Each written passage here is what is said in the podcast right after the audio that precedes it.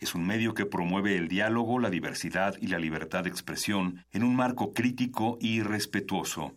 Los comentarios expresados a lo largo de su programación reflejan la opinión de quien los emite, mas no de la radiodifusora.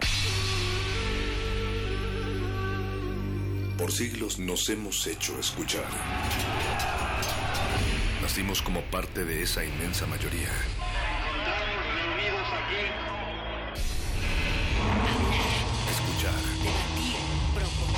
Cuestionar. Está en nuestra naturaleza. Seamos instrumentos de conciencia de nuestro pueblo. Usamos el sonido porque atraviesa obstáculos. Muros, fronteras. Nosotros somos la resistencia.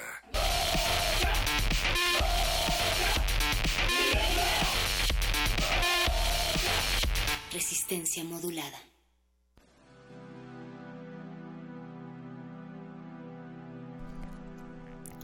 Quiero una lencha para presidente. Quiero una persona con sida para presidente y quiero a un marica para vicepresidente. Y quiero a alguien sin seguro médico y quiero a alguien que haya crecido en un lugar donde la tierra está tan saturada de desperdicio tóxico que contraer leucemia no es opcional. Quiero un presidente que haya tenido un aborto a los 16 años. Y quiero un candidato que no sea el menor de los dos males. Quiero un presidente que haya perdido a su último amante a causa del SIDA. Que todavía lo vea en sus ojos cada vez que se acuesta a descansar.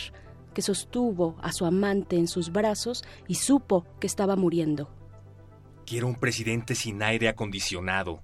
Un presidente que haya esperado en la fila de una clínica, en la oficina de tránsito, en el seguro social, y que haya estado desempleado y sido despedido y sexualmente acosado y hostigado por ser gay y deportado.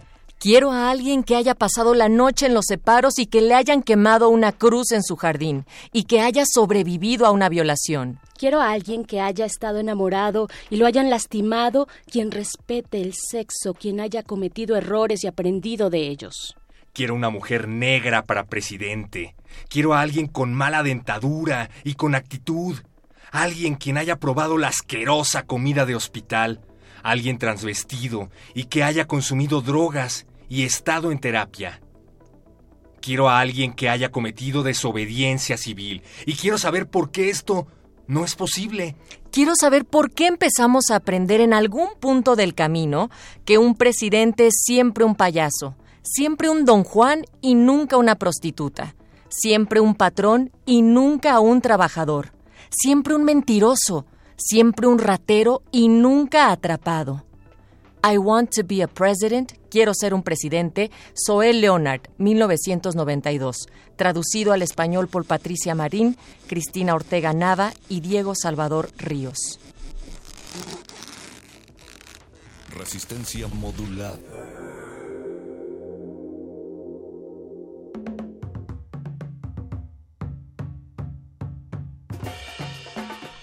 Eso y más queremos en esta resistencia de jueves 29 de noviembre. Amigos, muy buenas noches, bienvenidos, bienvenidos a Radio UNAM 96.1 de FM, es la frecuencia a través de, las, de la cual enviamos estas ondas sonoras y estas también demandas de demandas políticas de la resistencia cuando estamos a dos días nada más de que termine el sexenio actual y empiece la llamada cuarta transformación. Yo soy Berenice Camacho y estamos en esta cabina el perro muchacho. Hola, ¿cómo estás, perro muchacho? Hola, Berenice Camacho. Hola, Natalia Luna. Hola, Resistencia. También queremos, ya estamos contando los días para empezar la fiesta, la transmisión especial desde Radio UNAM, Resistencia modulada en los Pinos. Vamos a estar ahí justo calentando motores antes de que empiecen todas las visitas guiadas, las secundarias técnicas formadas entre otros grupos. Estoy hojeando justamente las hojas de los invitados de jefes de Estado de todo el mundo para la toma de protesta del próximo sábado. Está por acá el presidente de la República de Honduras, está por acá el acompañante del rey de España, el rey de España. El rey de España. El presidente de la República del Ecuador. En algún momento voy a encontrar tu nombre, Natalia. Eh, Dame, dame un momento, por favor. Por supuesto que sí, fuimos convocadas. Estaremos transmitiendo en realidad desde afuera, desde atrás de donde se miran los toros, pues de esto que va a ser el inicio de la cuarta transformación. AMLO por el momento permanece muy a gusto, eh, acompañado, bien acompañado del señor Silvio Rodríguez, quien le está leyendo poemas de Nicolás Guillén, nada más y nada menos, allá en Palenque. Sí, y que todos estamos diciendo que seguro en, en la toma de posesión el sábado va a haber un palomazo. Y yo casi también apostaría que tal vez la señora Müller se echa ahí el necio, no sé, no sé, nada más por eso trajimos justo una rola que vaya con eso. Pero antes, Resistencia, queremos recordarles que estamos preguntándoles a través de nuestras redes sociales, en Twitter particularmente tenemos todavía colocada nuestra encuesta semanal y te estamos preguntando cómo calificarías el sexenio de Enrique Peña Nieto. Pues digamos que siguen fijos estos números, el 49% dice que no hay palabras, 45% regular, no, perdón, malo, 5% regular y el 1% dice que bueno. ¿Quién puso el 1%? El 1%, o sea, nadie está mintiendo aquí, refleja casi exactamente lo que están diciendo las encuestas, bueno, estos sondeos de opinión de las casas encuestadoras en este país. Así es, y parece que estamos muy Ah, iba a decir alivianados, pero no sé si todavía se sigue utilizando esa palabra. El otro día pusimos a Bersut Bergarabat y alguien nos llamó la atención. Pero sí está, parece que sonamos muy alivianados al respecto. ¿Quién nos llamó la atención? Nos llamó la atención Bersut, porque no le pagamos Porque el, auditorio... Respondió bien, ¿verdad? Es parte de la cuarta transformación, de ahí Silvio Rodríguez también. Eh, me refiero a que, aunque parece que estamos muy emocionados, estamos siendo lo más objetivos posible, pero como decía Rafael Loret de Mola en la mañana, Rafael Loret de Mola en la mañana, por muchas fallas y eh, críticas que tengamos que hacerle al nuevo presidente, desde luego que hay que exigir, desde luego que hay que cuestionar, desde luego que hay que tener un ojo crítico al respecto, pero por muchas fallas que tenga va a ser muy, muy difícil, tendrá que esforzarse muchísimo para ser tan malo, tan siniestro, tan inepto y tan inútil como Enrique Peña Nieto. Y eso a mí me pone de buenas, la Claro, yo me pongo nerviosa cuando pienso en la cuarta transformación, pero luego pienso también y recuerdo de dónde venimos y se me quita un poquito. No demasiado, no lo suficiente como para ser acríticos, nada más hay que recordar de dónde venimos veamos, veamos los pros y los contras, porque también hay, también hay pros, también hay cosas buenas, también hay cosas que se lograron, eh, pocas para, digamos, si ponemos en comparación todos los, eh, todas las mesas de debate que se han dado durante esta semana para hablar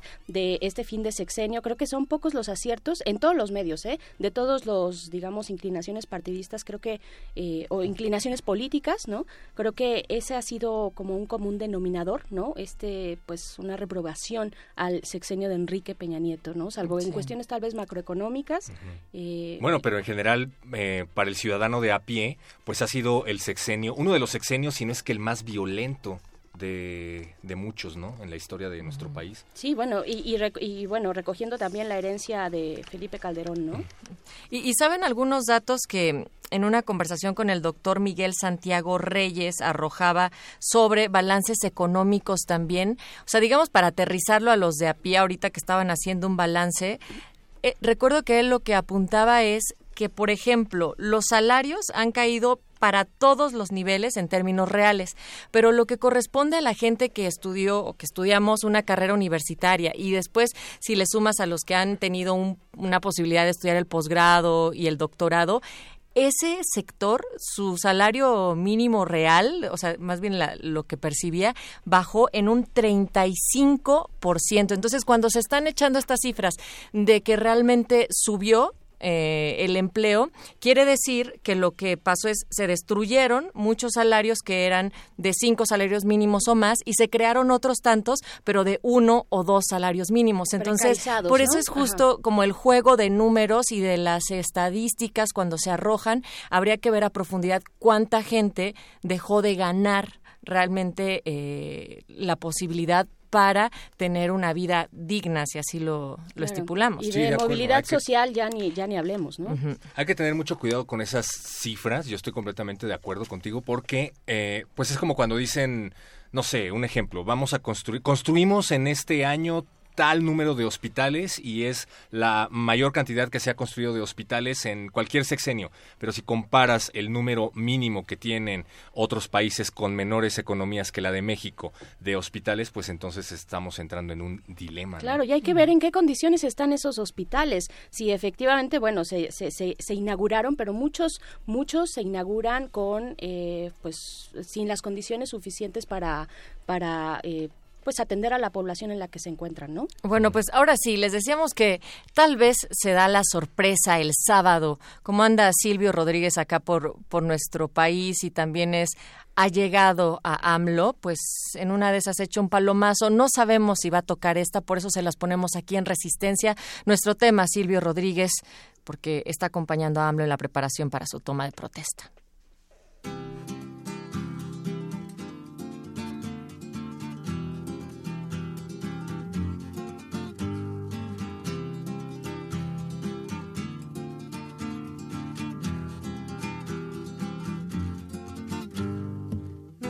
Tema está cantado con arena, espuma y aves del amanecer. Nuestro tema está listo para ser brisa de las alas migratorias. Nuestro tema es para ver llover. Nuestro tema está desnudo en un balcón fotografiando espigas de la mar nuestro tema está viéndonos juntar besos a las seis de la mañana. Nuestro tema es para recordar. Nuestro tema de amor tiene quebranto, pero su empeño sana el dolor nuestro tema de amor nos cuesta tanto que ya es un sueño y una canción.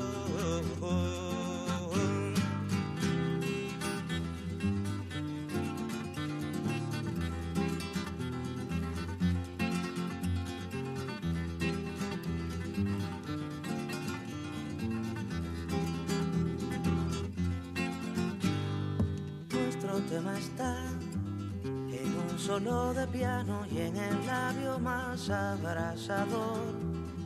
Nuestro tema está en el corredor de un hotel que se ha quedado solo. Nuestro tema es humedad de amor. Nuestro tema de amor tiene quebranto pero su empeño sana el dolor. Nuestro tema de amor nos cuesta tanto que ya es un sueño y una canción. Nuestro tema de amor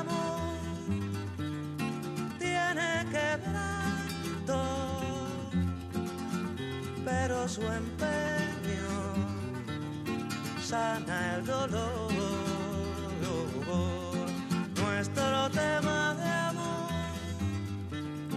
nos cuesta tanto que ya es un sueño y una canción.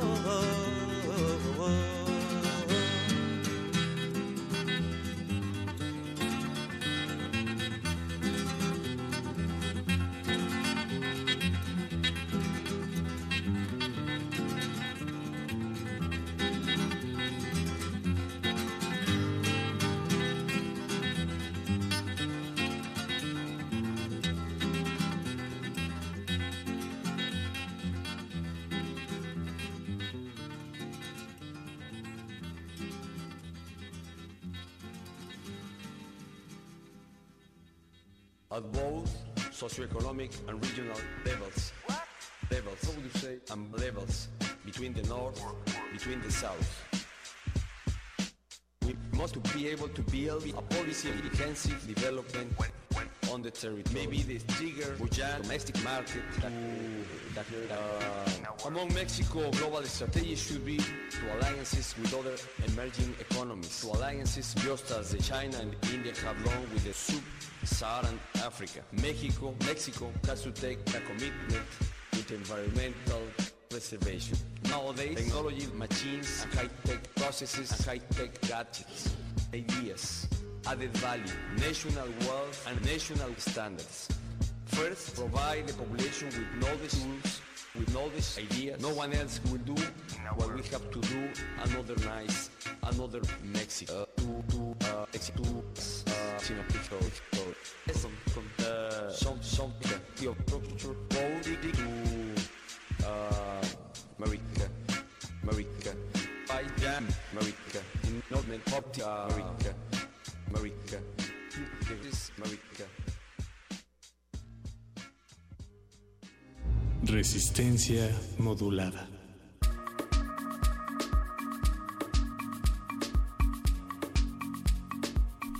Freestyle y jams que sonaron eh, gracias a la pronunciación de Enrique Peña Nieto. Pero antes, Silvio Rodríguez, nuestro tema aquí en Resistencia. Recuerden que nos pueden escribir sobre todo lo que estamos platicando, pero sobre todo lo que ustedes piensan a través de arroba R modulada. Estamos en Facebook como Resistencia Modulada. Y ahora vamos a hacer un balance también con un experto en el tema, señora Berenjena. Así es, seguimos aquí en esta Resistencia. La línea nos acompaña Alejandro Encinas, quien es politólogo de la Facultad de Ciencias Políticas y Sociales de esta universidad. Bienvenido, Alejandro a este espacio de resistencia modulada. Te saluda Berenice, ¿cómo estás?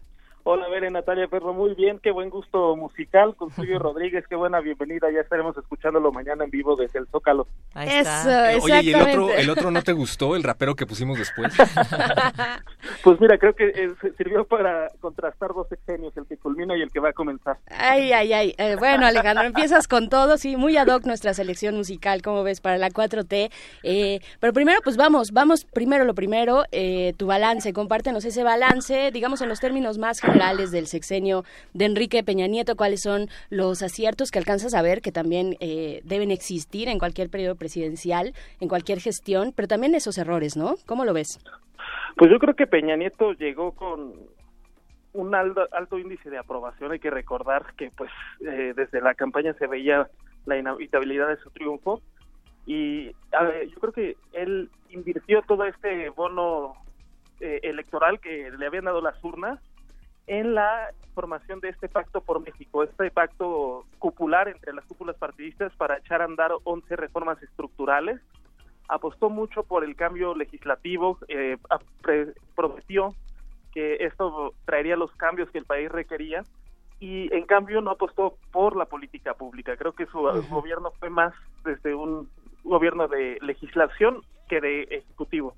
Y bueno, recordemos que eh, las revistas internacionales hablaban del Mexican Moment, pero este momento mexicano fue desmentido con dos casos que estallaron de manera pues consecutiva. Me refiero al escándalo de corrupción de la Casa Blanca de Peña Nieto, que fue una investigación periodística, y posteriormente la desaparición de los 43 normalistas eh, de Ayotzinapa, que eh, pues el gobierno en vez de generar eh, una investigación exhaustiva y dar con los responsables funcionó como una tapadera.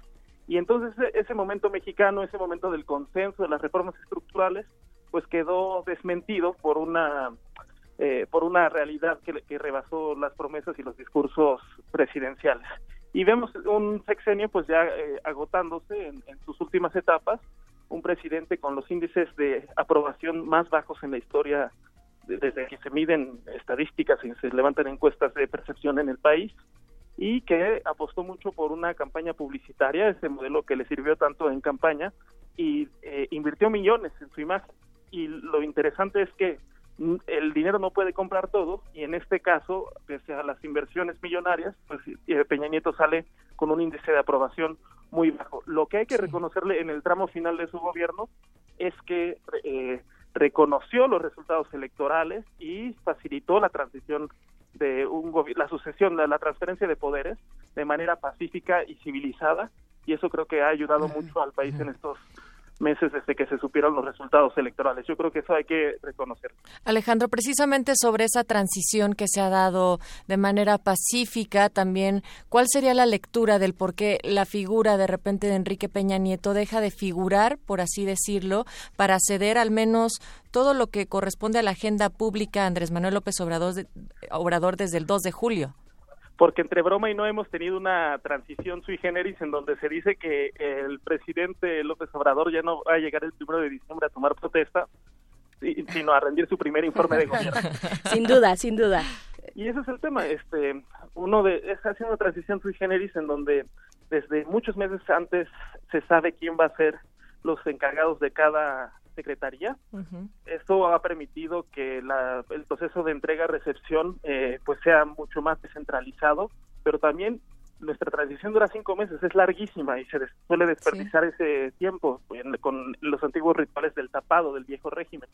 Claro. En, cambio, en este momento se ha permitido que estos cinco meses se aprovechen para planificar y se llegue desde el primer día de gobierno a implementar. Yo creo que un aspecto, eso ha sido un aspecto positivo de esta transición sui generis, pero uno negativo es que ya no se le está rindiendo, ya no se le exigió rendir cuentas al actual titular del Ejecutivo y los costos políticos se le, los está pagando un gobierno que ni siquiera ha entrado en funciones. Pero eso, eh, bueno, quiero pensar que todavía está por verse, ¿no? Acaban de eh, ofrecernos esta consulta en donde se pregunta si se quiere o no que se, se condene al presidente Enrique Peña Nieto, al expresidente Felipe Calderón y también a Carlos Salinas, que sean sometidos a proceso. Y me parece que se desbordó la consulta de personas que aprobaban esa moción. En ese sentido, ¿qué es lo que va a pasar después? ¿Tú lo vislumbras?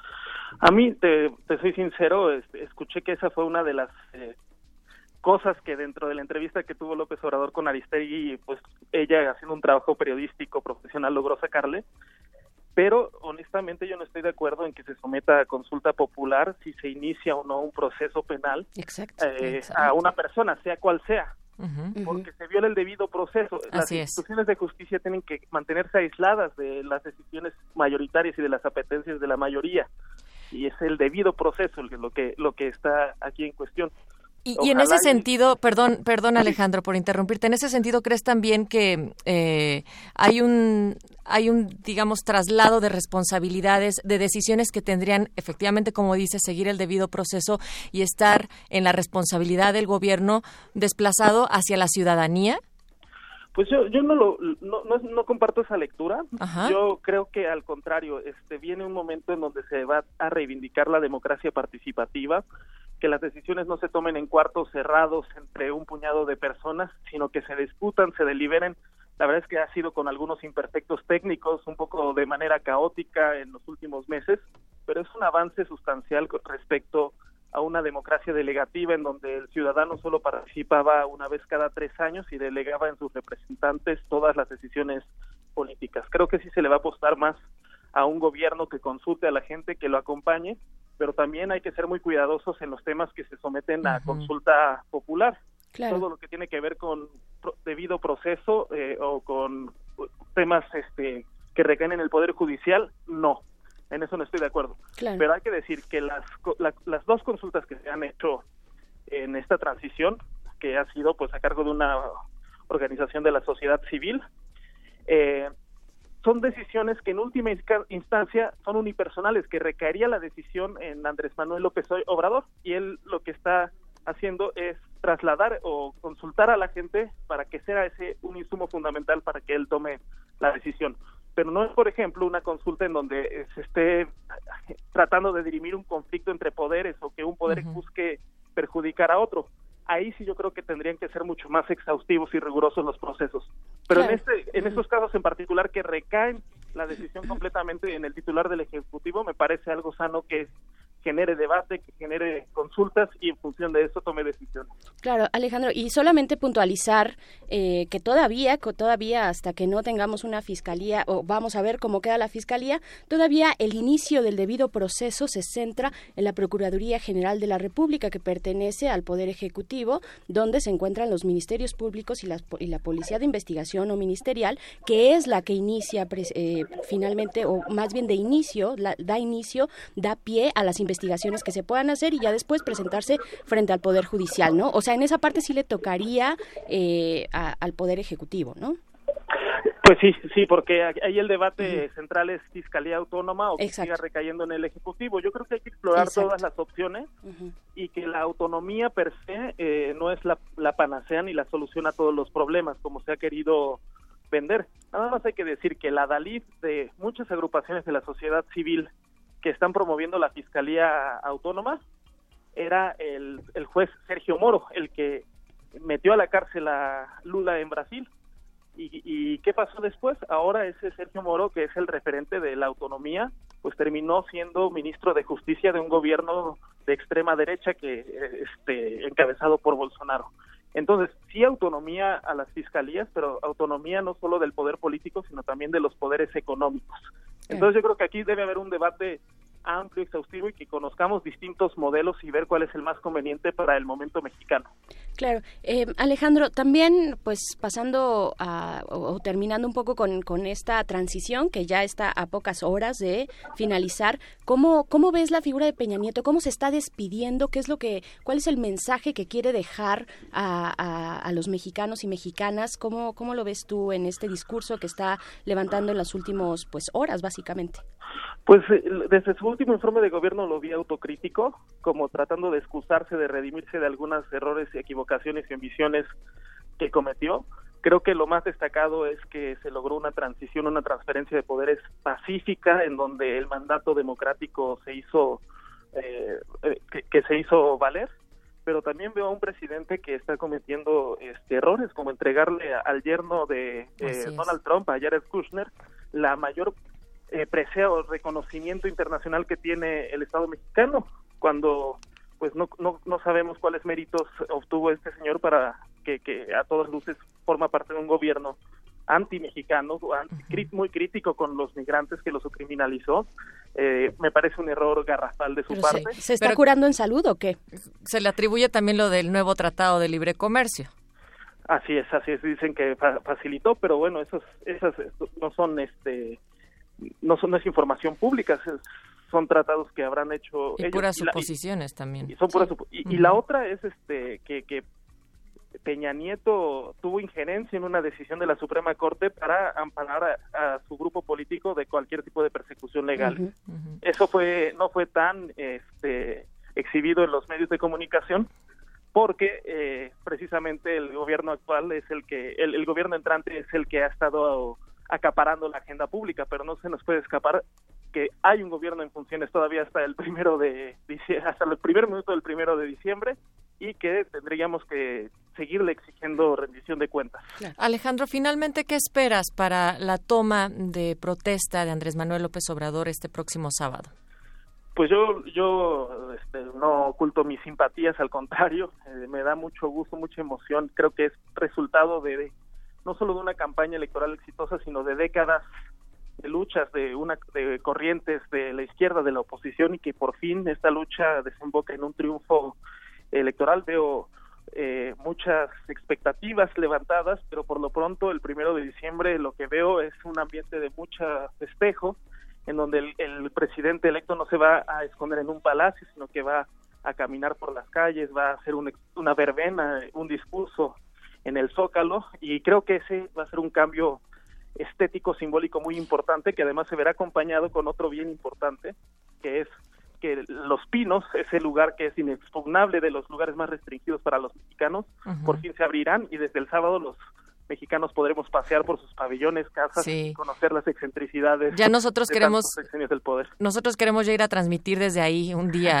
Alejandro. Se va a Oye, Alejandro. pero a ver, acá entre nos cuéntanos, ¿no ves un poquito peligroso esto de caminar justo por las de calles? este, ajá, del estar caminando por las calles? Pues yo espero que el presidente electo y su equipo de seguridad hayan tomado las medidas. Eh, Digo, eso esperamos todo, pero ¿no crees que es un poco arriesgado? No, yo no lo veo arriesgado porque el, el, ambiente es de festejo y el ambiente es de que hay un, un, gran consenso en torno a su presidencia y justo creo que es una una medida de, para desacralizar, bajar de sus pedestales a, a los políticos y ver que son mundanos y que caminan eh, las mismas calles que camina la gente. Yo creo que es una señal muy sana y ya basta de estos políticos que estaban resguardados eh, eh, bajo un aparato excesivo de seguridad privada con guardaespaldas, etcétera.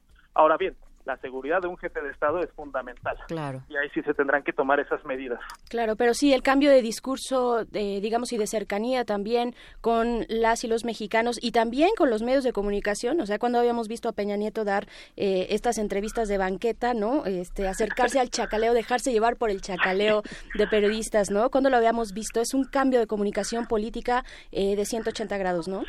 Totalmente, creo que Peña Nieto dio una conferencia de prensa en donde permitió preguntas y respuestas durante todo su sexenio. y dijo y, terminó diciendo ya sé que no aplauden. Y ni con las preguntas a modo podía el pobre. Alejandro Encinas, pues muchísimas gracias por esta conversación aquí con Resistencia Modulada. Te mandamos un abrazo y pues nos encontramos pronto otra vez en estos micrófonos pues para seguir hablando de porque esto apenas empieza, ¿no? La 4T. Entonces, muchas gracias. Gracias, Alejandro. y las que nos faltan. Las que nos faltan. Un abrazo.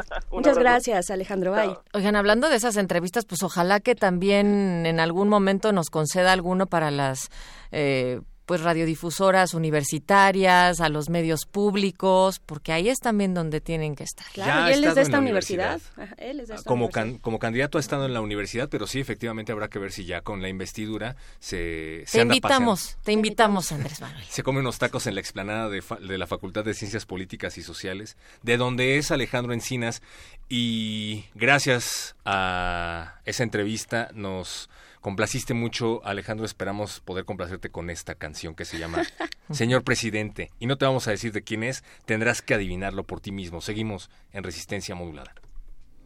Resistencia modulada.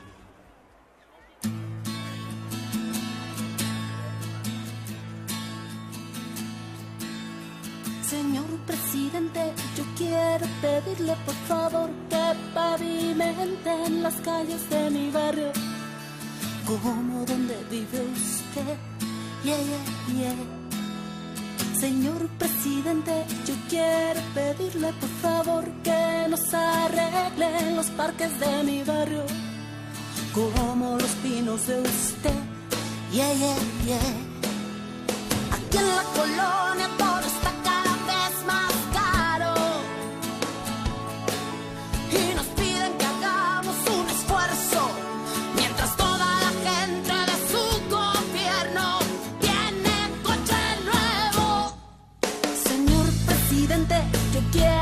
pedirle por favor que ya vigile las calles de mi barrio. Como donde vive usted. Yeah, yeah, yeah. Señor presidente, con tantos burgueses que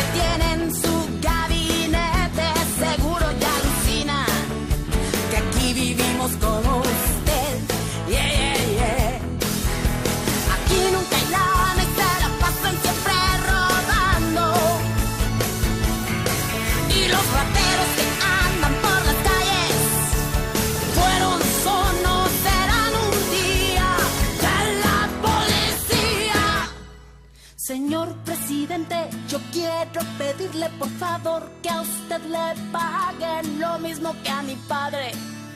A ver qué le parece a usted. Yeah, yeah, yeah. Los que roban por hambre seguritos se van al bote. Pero si eres un alto funcionario y robas para hacerte más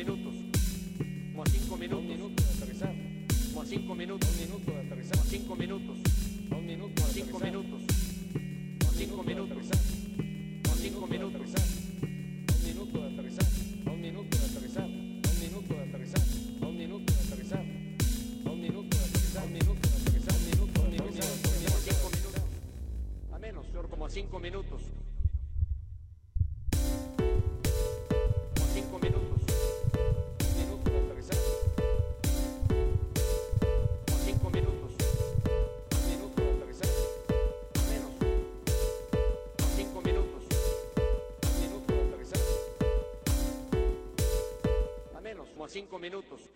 Resistencia modulada.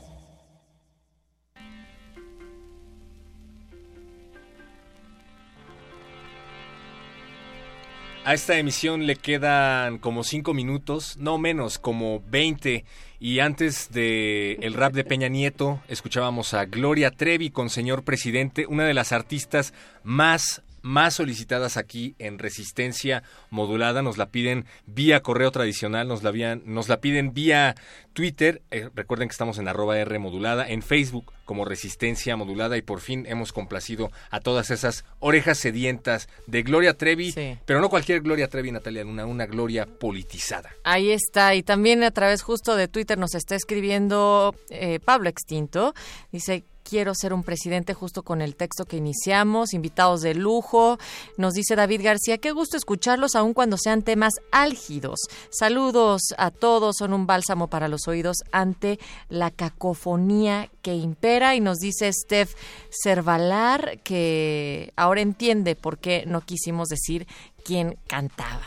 Ahora lo entiendo. Ya lo bueno, dije. ya, ya lo dijo, pero Por- muchacho, era una además, sorpresa, la nada más exigencia. estábamos viendo si estaban atentos. La exigencia de Berenice es, si usted la pide, se responsabiliza por ella al aire. ¿no?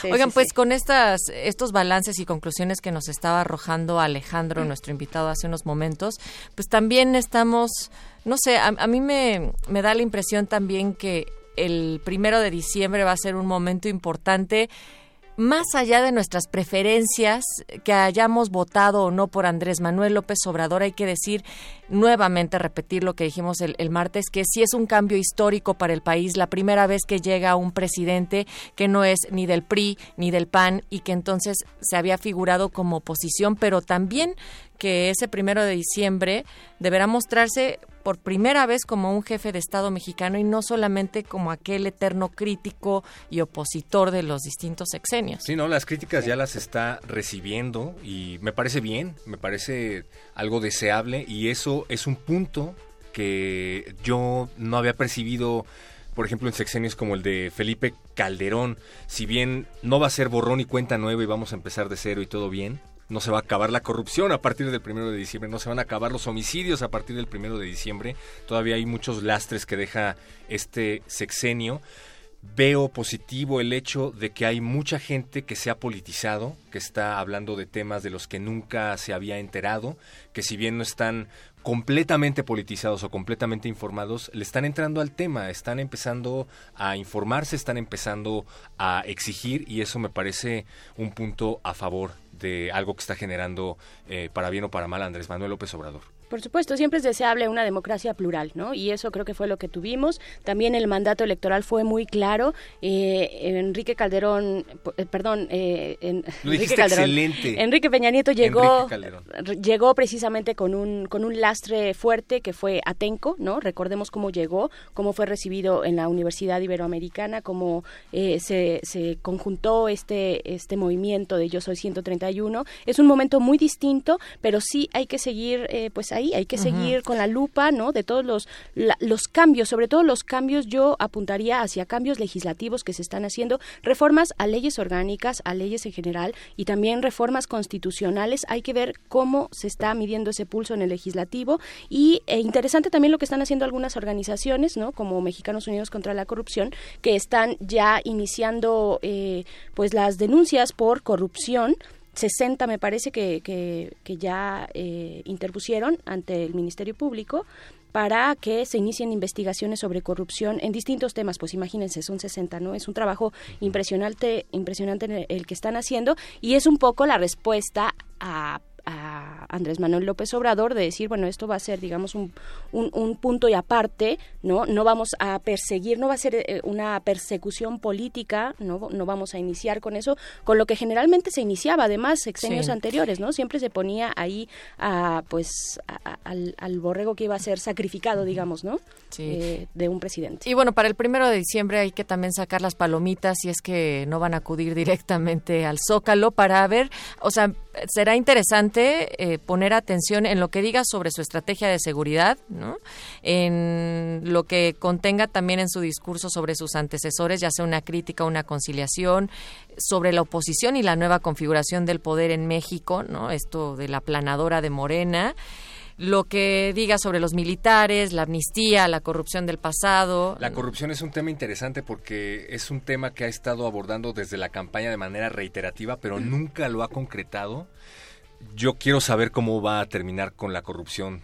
Que se termine la corrupción, desde luego. No nos ha dicho cómo lo va a hacer. En muy amplios términos está el Plan Nacional de, de Paz y Seguridad que presentó hace tres semanas, ¿no? Donde presenta, entre otras cosas, y la más polémica o de las más polémicas, la Guardia, la Guardia Nacional, pero también, y algo que decía eh, Alejandro Encinas, pues es que eh, se vislumbra, o al menos se ve el impulso hacia políticas sociales que no se habían tenido, por lo menos en el sexenio eh, de Enrique Peña Nieto, y que no son características, por ejemplo, de gobiernos neoliberales, ¿no? Sí, Como los no, claro. O sea, y, eh, podríamos poner el ejemplo a la referida a la austeridad que le pone justo el límite a los salarios de los funcionarios públicos, pero también tendríamos en el tintero la despenalización de la marihuana, entre muchas otras cosas, que bueno, hay que escuchar el discurso, hay que ver también cómo se desarrolla esta jornada que esperamos, independientemente de que vayan a ir a celebrar o no al Zócalo, que neta se dé en un ambiente tranquilo,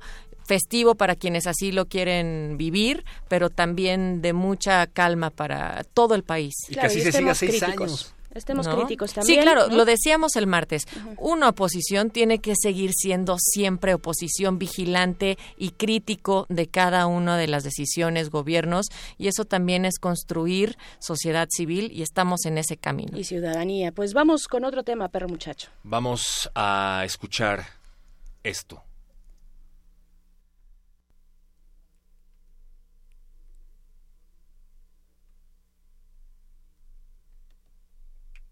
¿Ya estás grabando? En la vida de las personas y de los países pasan cosas malas. El Estado de Guerrero ofreció hace unas semanas cerca de 7 mil dólares a los padres de los estudiantes desaparecidos para que dejasen de buscarlos. Es parte de nuestra democracia. Es, es- es- es parte de nuestra ¿Quién quiere ayudar a los pobres, por favor? Nadie. También nos toca enfrentar situaciones adversas o dolorosas.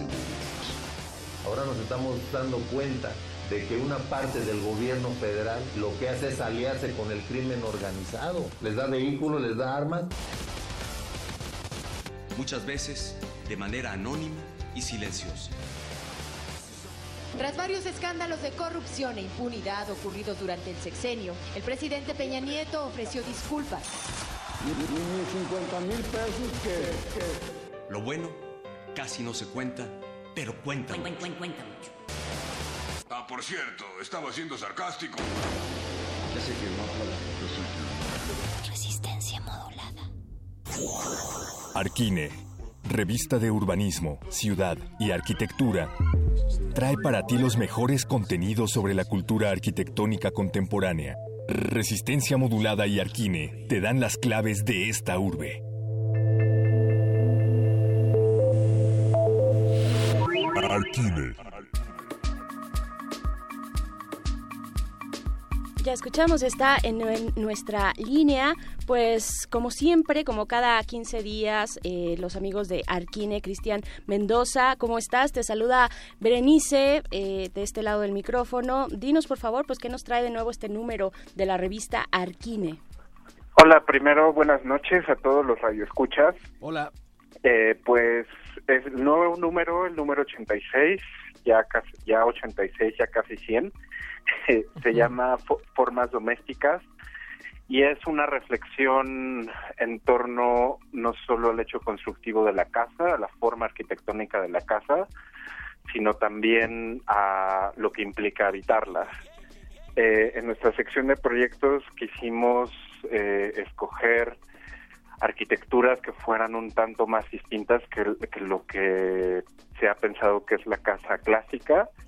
En portada tenemos un proyecto de Alberto Kalach, la casa Cicatela, eh, que es como una revisitación a la casa Dominó de Le Corbusier, una casa inacabada, eh, bueno, que aparentemente está inacabada y sin embargo los espacios vacíos pueden ocuparse de distintas maneras. Es, es ahí el habitante el que escoge cómo, cómo reconfigurar esos espacios vacíos. Por otro lado, tenemos eh, igualmente como proyecto una otra otra casa de, del estudio sudamericano Peso Bonel Richhausen que utiliza eh, una media hélice en el, en el perímetro de una media hélice, eh, traza em, una casa con todas sus estancias, eh, pero intentando reducir los espacios al máximo. Por, em, y pues, ¿qué más les puedo contar? tenemos también una sección de dossier, que siempre son, es ahí donde incluimos textos de largo aliento, mucho más reflexivos. Uno de Carmelo Rodríguez, eh, miembro del despacho Enorme Estudio, que habla sobre las formas en las que uno guarda. Así es. Eh, sobre los armarios, sobre, sobre la organización en las alacenas y sobre cómo eso dice mucho de las personas. Exacto, acabas de tomar, eh, de tocar un punto que es medular. Si algo nos ha enseñado la revista Arquine es que finalmente el espacio es un reflejo de nosotros mismos, es un reflejo de nuestro contexto, de nuestra sociedad y hablan en este número en particular acerca de domesticar el espacio, que es la esencia de la arquitectura. Háblanos de eso, ¿qué implica domesticar el espacio y cuál es la importancia de ello? Eh, pues mira, más que domesticar el espacio es crearlo. Eh, domesticar eh, tiene como connotaciones un tanto de dominación. O sea, pensando este número buscamos no prescribir este formas de habitar, sino de sino hablar de posibilidades. incluso eh, hay un texto de un grupo de performance español que se llama Frufru, que hablan que hablan sobre este sobre la casa de James Mansfield, una actriz eh, estadounidense eh, que hizo toda su casa rosa en forma de corazón, que hizo de esa casa el centro de su pues de su difusión mediática. La gente pagaba por fotografiarla, bueno, los medios pagaban por fotografiarla. Hay un reportaje muy extenso de la revista Life en los 60 que transforma la casa como en una suerte de estudio de grabación. Ahí estamos hablando de una forma muy muy particular de habitar una casa de una de una forma que incluso tiene resonancias con lo que ahora se produce con el contenido que actualmente se produce en las redes sociales de donde la gente ah, os digo es una práctica común que los usuarios de Instagram fotografíen las eh, cómo ordenan sus, sus, escritorios, en donde duermen. Eh, o sea, la casa se ha vuelto también una forma de comunicación. Mientras tanto, Ana Puyaner, eh, colabora con un texto que es sobre la cocina comunitaria. Eh, la cocina comunitaria de la Ciudad de México, este, que también ha funcionado como una suerte de difusión entre el espacio público y el espacio privado, porque las casas que ingresan al programa de cocinas comunitarias en México tienen que colaborar para todo el barrio, tienen que cocinar para todo el barrio. Entonces, eh, conviven como lo haría cualquier restaurante, como lo haría cual- cualquier puesto de comida ambulante, con el afuera. Entonces, el espacio deja de ser particular y lo habita pues un colectivo, ¿no? Se vuelve colectivo. Y, y también, bueno, por supuesto que a través de todo el número del editorial número 86, a mí lo que me interesaría ver es justo estos laboratorios por excelencia de los arquitectos y cómo es que si sigue siendo un reto o no para ustedes como arquitectos, se va resolviendo también y adaptando a todas las circunstancias. Cuéntale, por favor, Cristian Mendoza, en dónde encontramos este número a todo el auditorio de la Resistencia. Pues en Sanborns, en librerías de prestigio como Péndulo, Gandhi, Fondo de Cultura Económica, eh, ahí, ahí es donde nos pueden encontrar. Muchísimas gracias y pues por acá nos seguimos escuchando. Muchísimas gracias a la revista No, Arquine. no, muchas gracias y no olviden que del 9 al 12 de marzo de 2019 eh, se inaugura una nueva edición del Festival Mextrópoli. Exacto. Este, para vivir la ciudad extraordinaria. Y vamos a seguir platicando de esto aquí. Van a tener la información a través de Resistencia Modulada para esa nueva edición de Mextrópoli. Fuerte abrazo a todo el equipo de Arquine, Cristian. Muchas gracias y un abrazo de vuelta. Y pues nosotros vamos directo ya con Bécame Mucho, Así Natalia es, Luna, a otro, otros de los concursos que estarán más cerca y no tan lejos, hijo, y que además llegó cerquita el charro. Ya el charro aquí, ya vino a la cabina, aunque ustedes no crean, sí hay donde amarrar caballos afuera en el patio central de Vámonos. Radio UNAM.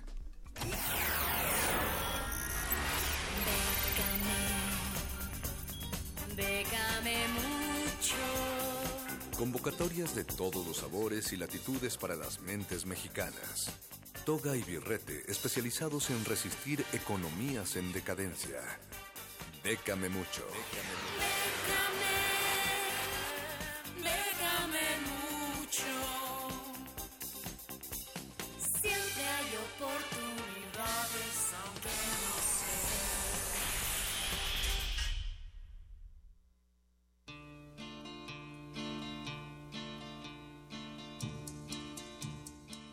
Charro, ya que viniste hasta acá, sería bueno que nos dijeras cuál es la convocatoria para remodelar los pinos ahora que ya nadie va a habitar esa casa. Bienvenido. Buenas noches, Resistencia, a todos los que nos escuchan como siempre cada semana, muchachos que siguen en cabina.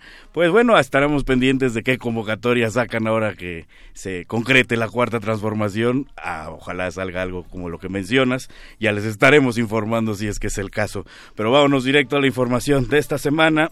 Esta es de las convocatorias que poca eh, gente se entera o se entera a tiempo cuando están abiertas. Me refiero al Fondo Fidu- Fiduciario de la ONU, que en inglés se llama UN Trust Fund to End Violence Against Women, o sea, el fondo para apoyar proyectos que terminen la violencia contra las mujeres. Está abierta a nivel mundial, aunque hay una lista específica de países donde obviamente está incluida México y pueden acceder organizaciones que se dediquen pues a proyectos de este tipo. Principalmente hay tres formas de entrar.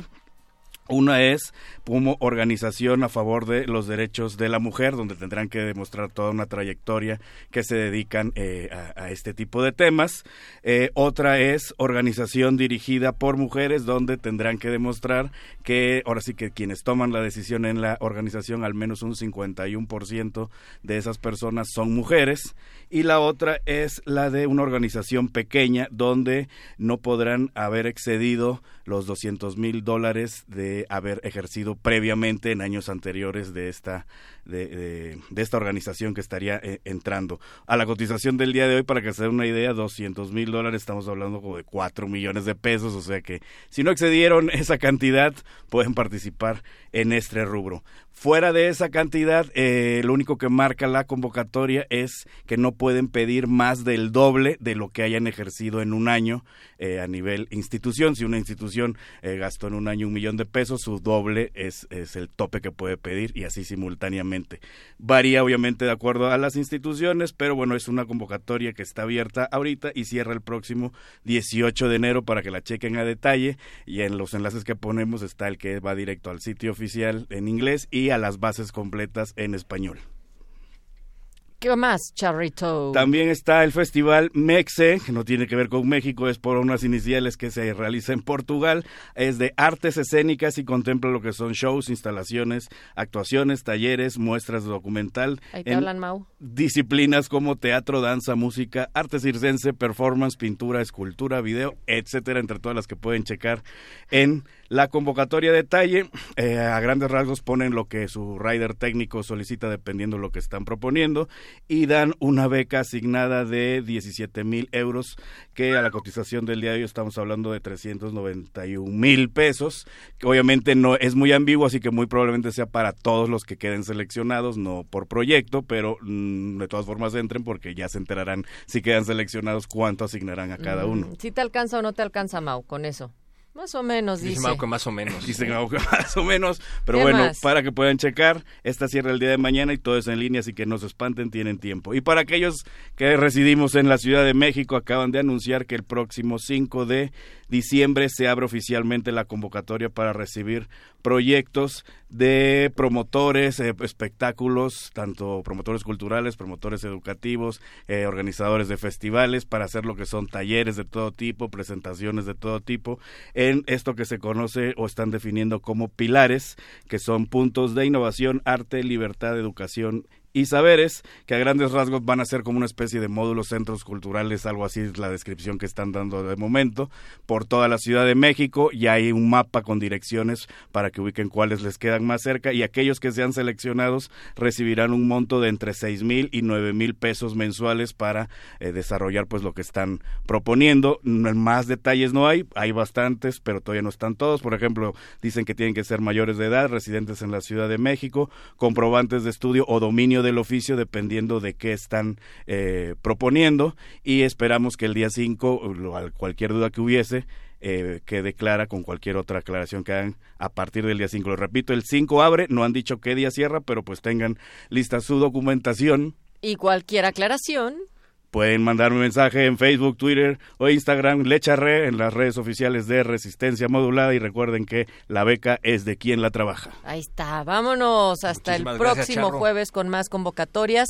Y les dejamos con cultivo de hercios, que esta noche tienen invitados, y también con glaciares. Resistencia modulada.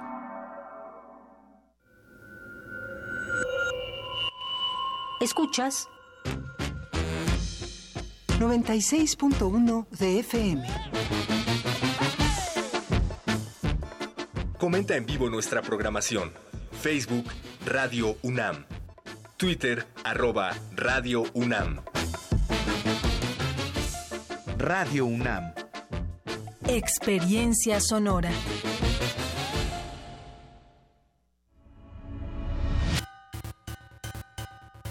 Transición 2018-2024.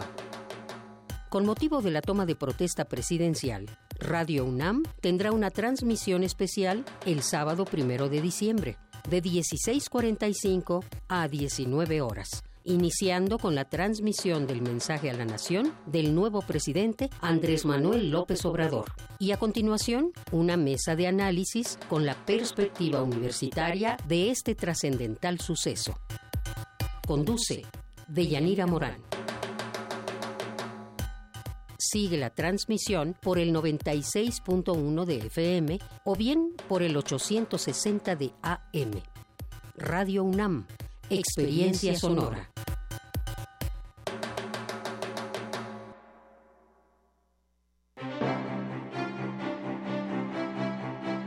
El Centro de la Imagen exhibe la muestra Africaamericanos, integrada por 400 imágenes históricas de destacados archivos, así como producciones contemporáneas de más de 70 reconocidos artistas. La exhibición resalta la riqueza cultural de las comunidades afrodescendientes de 16 países de América Latina, como México, Cuba, Haití, entre otros. Africaamericanos está abierta en el Centro de la Imagen, Plaza de la Ciudadela número 2, Centro Histórico. La entrada es libre. Oh, patria, fosa común, donde estamos con la mitad del cuerpo adentro.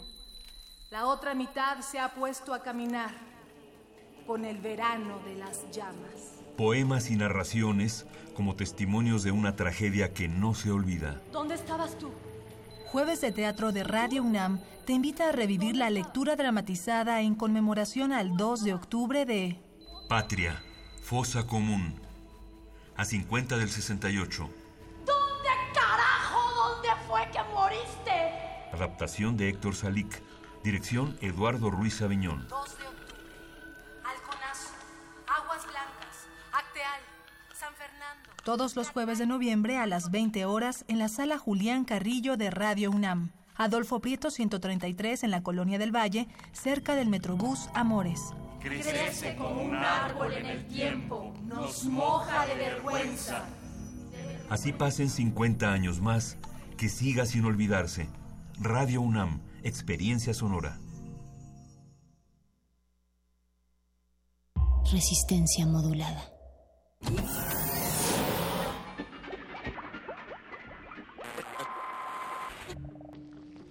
Entre los brotes culturales silvestres y la hidroponía acusmática se encuentran las conversaciones cantadas.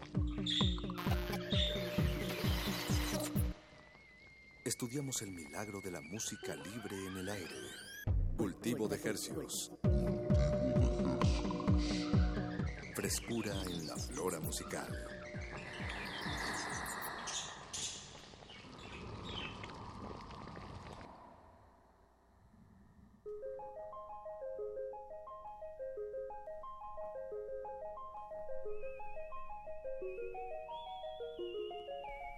Organismos audiosensibles y radioceptibles inmersos en las ondas hercianas, bienvenidos a otra emisión de Cultivo de Hercios. El invernadero musical de resistencia modulada que se atomiza y transmite los lunes y los jueves a las 9 de la noche en compañía de ustedes, por supuesto, y de música recién hechecita que hacemos llegar hasta sus oídos. Por las mismísimas frecuencias del 96.1 de FM. Radio UNAM transmitiendo en todo el Valle de México a través de nuestra antena con 100.000 watts de potencia que está acá en el Ajusco. Acá cerquita.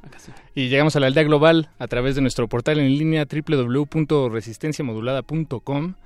Esta es la emisión gerciana que se despide del sexenio. Sí. Eh, To- de- Todas las emisiones de Cultivo de Hercios han sido... Ah, tienes... Sí. eh, en, en este... Ba- bajo, bajo bajo la sombra del, del de Enrique Peña Nieto. Enrique Peña Nieto, Pero nuestro gobernador. Ya le quedan horas. Horas. Unas cuantas horas. Y bueno, pues este nos despedimos. Estuvo estuvo padre mientras duró. A ver a ver qué sigue.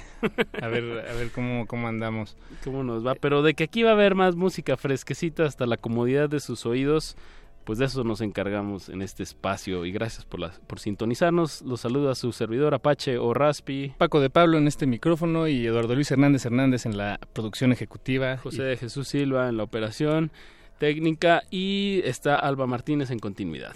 Hola Alba. Hola, Buenas Alba. noches. Buenas noches. Eh, pues esta noche tenemos eh, casa llena, tenemos aquí el laboratorio gerciano a reventar, entonces eh, disculpen si, si vamos apresurados, vamos a tratar de despachar uno tras otro, Eh, y por uno tras otro me refiero a, a que tenemos esta noche tres sujetos de estudio a quienes disectaremos frente a sus oídos, y comenzando por el primero, ya nos, ya nos acompaña aquí en cabina Hom- Homero Tercero, bienvenido Homero. ¿Cómo Hola, estás? ¿qué tal? Muy bien, muy bien. Eh, música emergente, fresquecita de aquí de la Ciudad de México. Exacto. Eso, eso es lo que más nos gusta, Homero, eh, que, que suceda aquí en este espacio. Que nos acompañen personas, músicos como tú. No, pues muchas gracias por la invitación. Hace, eh, sí, pues eh, digo, te quiero preguntar, me acabas de, mira, hasta, vean cómo estoy abriendo, escuchen cómo estoy abriendo un disco que nos trajo Homero Tercero, que sacaste este año una producción que se llama Etéreo o Etérea. O Etérea, Ajá, porque sí. acaba con, con arroba. Con arroba. Es eh, integrante, integra. Exacto. Pues sí, mira, este disco aún no sale, han salido un par de sencillos apenas, eh, va a salir el, el 25 de enero del próximo año y pues Eteria es el primer sencillo que salió, es tiene una arroba, eh, haciendo referencia un poquito a un caracol o a un ciclo, Ah, porque habla mucho del agua, de dejar ir, de transpirar cosas buenas y malas. Y apenas hace unos días salió el segundo sencillo, que es Un Impulso de Energía. Y bueno, es parte de este disco, Eteria, que, que sale el próximo año. ¿Y cuál, cuál, fue la, cuál es la historia de este disco, eh, Homero? ¿Hace cuánto comenzaste a componerlo? Tengo entendido, pero, pero mejor corrígeme tú, que es, es como el resultado de, de tus estudios, de alguna manera, tus estudios eh, musicales. Así eh, Y digo, bueno, vaya, también es el resultado de tu inquietud eh, Claro, artística, pero, pero ¿dónde, ¿dónde se mezclan estas dos? Pues mira, eh, este disco lo empecé a hacer hace, hace más de dos años y pues sí, yo estudié música y hubo un punto en el que tuve que hacer un disco, ¿no? Para, para que fuera real. Y, pues, Palpable, a los exacto. sentidos. Ese fue el primer acercamiento que tuve con algunas de estas canciones y pues sí, fueron parte de, de este proceso. Y después, eh, pues fui recopilando más ideas, más sentimientos y más vivencias y también haciendo nuevas canciones y decidí volver a grabarlo todo ya como a manera de un proyecto como más en forma y no parte de la escuela. O sea, hace dos años fueron maquetas, ejercicios, Ajá, digamos, de la justo, escuela. Justo, justo. Y pues tuve la fortuna de toparme por ahí con Marcela Viejo y con Carlos San Mm, y bien, de bien. repente nos pusimos a platicar y, y salió la idea de, de producirlas como todo esto estaba producido como más casero, con computadoras, con instrumentos virtuales y pues tomé la decisión de, de darle vida ya con instrumentos reales y con, con gente y sudorcito, ¿sabes? Exacto. Los humos ahí, transpirando, exactamente. Fue tu- entonces, esta es la, tu primera experiencia también, eh, digamos, eh, produciendo un disco ya en, en un estudio, colaborando con productores, con, con en músicos. dos estudios En estoy dos viendo estudios. aquí en o en dos o en tres. Varios. en varios estudios exacto. De hecho Pues- dice grabado codependiente. Eh, bueno aquí estoy viendo Panoram que está aquí en la en la Condesa. el refugio del misterio de la Ciudad de México ese no sé cuál qué estudio sea. Y luego también está Barcelona. Sí, ahí se grabaron varias cosas, eh, codependiente también. Y pues no te diría que fue la primera experiencia en un estudio, pero sí la primera experiencia como increíble dentro de un Ok, estudio. O sea, como que claro. fue un proceso esta vez de, de no ya llegar súper preparado, eh, de talachearle con Carlos bastantes meses antes y trabajar mucho en las canciones, tener las canciones como más increíbles que pudiera hacer en ese momento y llegar al estudio ya como a disfrutarlo y eso sí fue algo totalmente nuevo para mí. ¿Cuánto tiempo se, se encerraron? Bueno, es que entre tantos estudios, pues es, es difícil pensar en un encerrón, pero más o menos cuánto tiempo fue de grabaciones, Homero. Yo creo que nos aventamos algo así como un mes. Un mes de grabar. mes en varios lugares y pues el trabajo previo fue como de unos seis meses. Ok, ok. En lo que, en lo que creo que eh, logré llegar a un, a un lugar nuevo como artista y eso, y eso me pone muy feliz y pues creo que es parte de, de hacer, ¿no? Hay que hacer un chingo. Sí, sí, sí, sí, completamente de acuerdo, sí hay que ser un chingo. ¿Y qué tal la pues de la mano de Carlos San? Él es un él es un músico español, ¿no? Él es un músico español. Ajá. Eh, tiene una trayectoria larguísima en la música independiente y pues mucha experiencia que creo, eh, bueno, no, no creo, estoy convencido de que me vino súper bien eh, rodearme de, de alguien que, que pues ya supiera hacer magia en el estudio y, y que no fuera una experiencia como tan apabullante para mí, que fuera algo disfrutable. Bien. ¿Lo vas a el, di- el disco está firmado con alguna disquera o lo estás eh, maquilando independientemente? ¿Cómo, El cómo lo vamos a encontrar? Sí, pues fue parte, la última parte de la producción la hice con una fondeadora y pues... El, este el es- materializarlo. exactamente.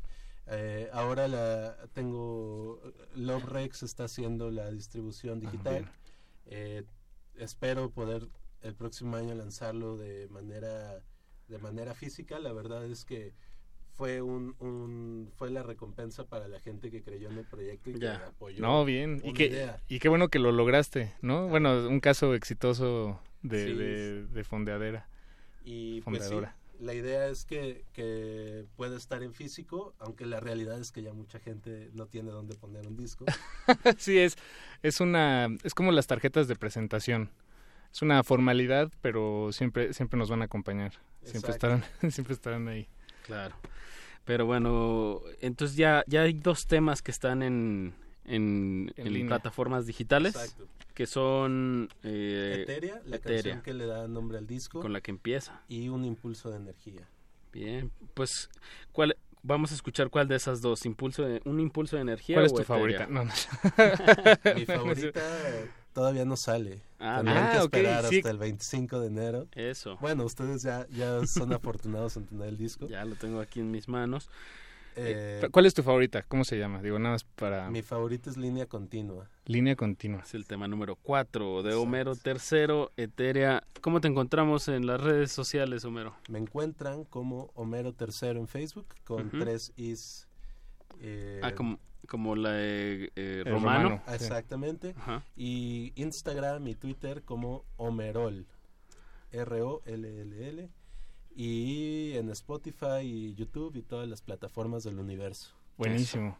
Pues escuchemos algo de, de este proyecto Homero- de Homero III, eh, de la música más fresca que pudimos encontrar en, en el radar. Pescar, diría yo. De que pudimos pescar. Y pues Homero, muchas gracias por acompañarnos. No, gracias a ustedes por cuando, cuando salga ya formalmente, estaría bien retomar esta, esta charla. Perfecto. Ahora sí ya con toda la música disponible. Perfectísimo. Pues música fresquecita hasta sus oídos, hasta sus oídos vamos a escuchar un impulso de energía de Homero III, que agradecemos que se dio la vuelta aquí a la cabina de Radio UNAM. No le cambie porque vamos a tener muchos invitados de aquí hasta las 10 de la noche. Oh, sí. Cultivo de hercios.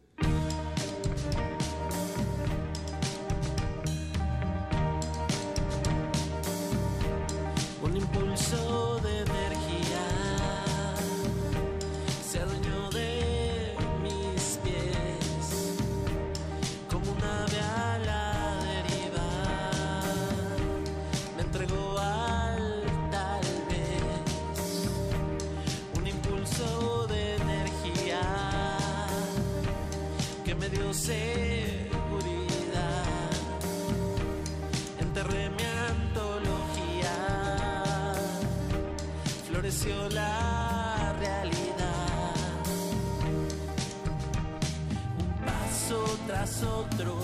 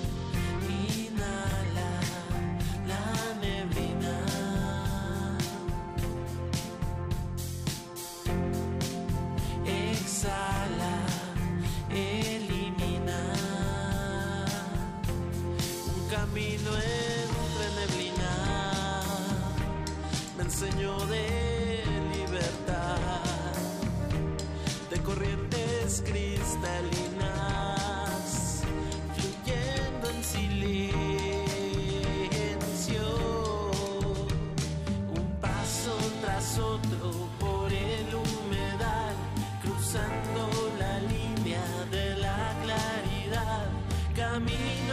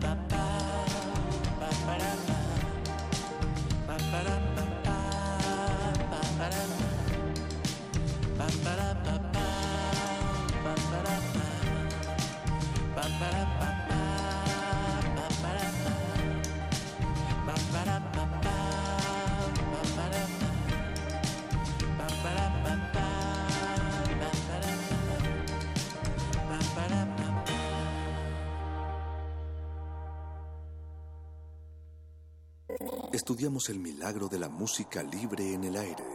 Cultivo de Jercias.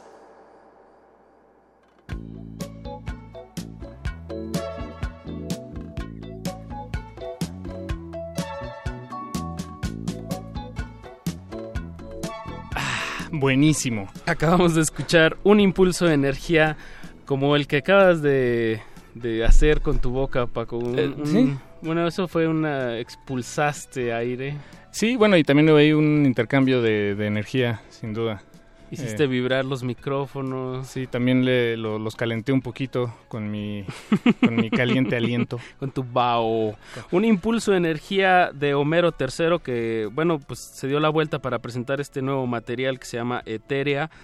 Que, Que toda- lo- que todavía no lo lanza. Todavía no lo lanza, pero si les gustó, pueden verlo en vivo con banda, eh, con full band, el próximo jueves de hoy en 8, ahí en el Pata Negra, en la Colonia Condesa, a las 8, 8 9. Bueno, normalmente son como a las los 10. eventos, sí. Eventos Bueno. gra- es el- ahí son eh, Gratuitos, gratuitos. libre. Y entonces pues apoyen este proyecto que, que salió este año y que apenas va arrancando Homero III. Así es. Y bueno, como decíamos al principio de esta emisión Apache, tenemos casa llena, muchos sujetos de estudio por disectar esta noche aquí en la cabina. Y lo que sigue a continuación me, me da, me llena de gusto que, que esté por acontecer. De Augusto. De Augusto. me, me llena de Augusto, porque si, si hubo un proyecto este año en este programa y particularmente en esta sección que no solo a nosotros nos gustó, pero que también tuvo muy buena eh, respuesta por parte de miembros de la audiencia, eh, nos ha regalado charlas increíbles y de hecho figura en la selección de fin de año de cultivo de ejercicios que podrán escuchar las últimas tres semanas de diciembre. Y es nuestro vecino aparte. Y es nuestro vecino. Se Literal. trata de Augusto Bracho, que nos visita una vez más. ¿Cómo estás, Augusto? Muchas gracias, amigos. Aquí con familia. Afortunadamente no, estamos, no estoy solo. Es que esa es la cosa, que muy bien acompañado. estamos bien acompañados. Augusto Bracho es la, la punta del iceberg.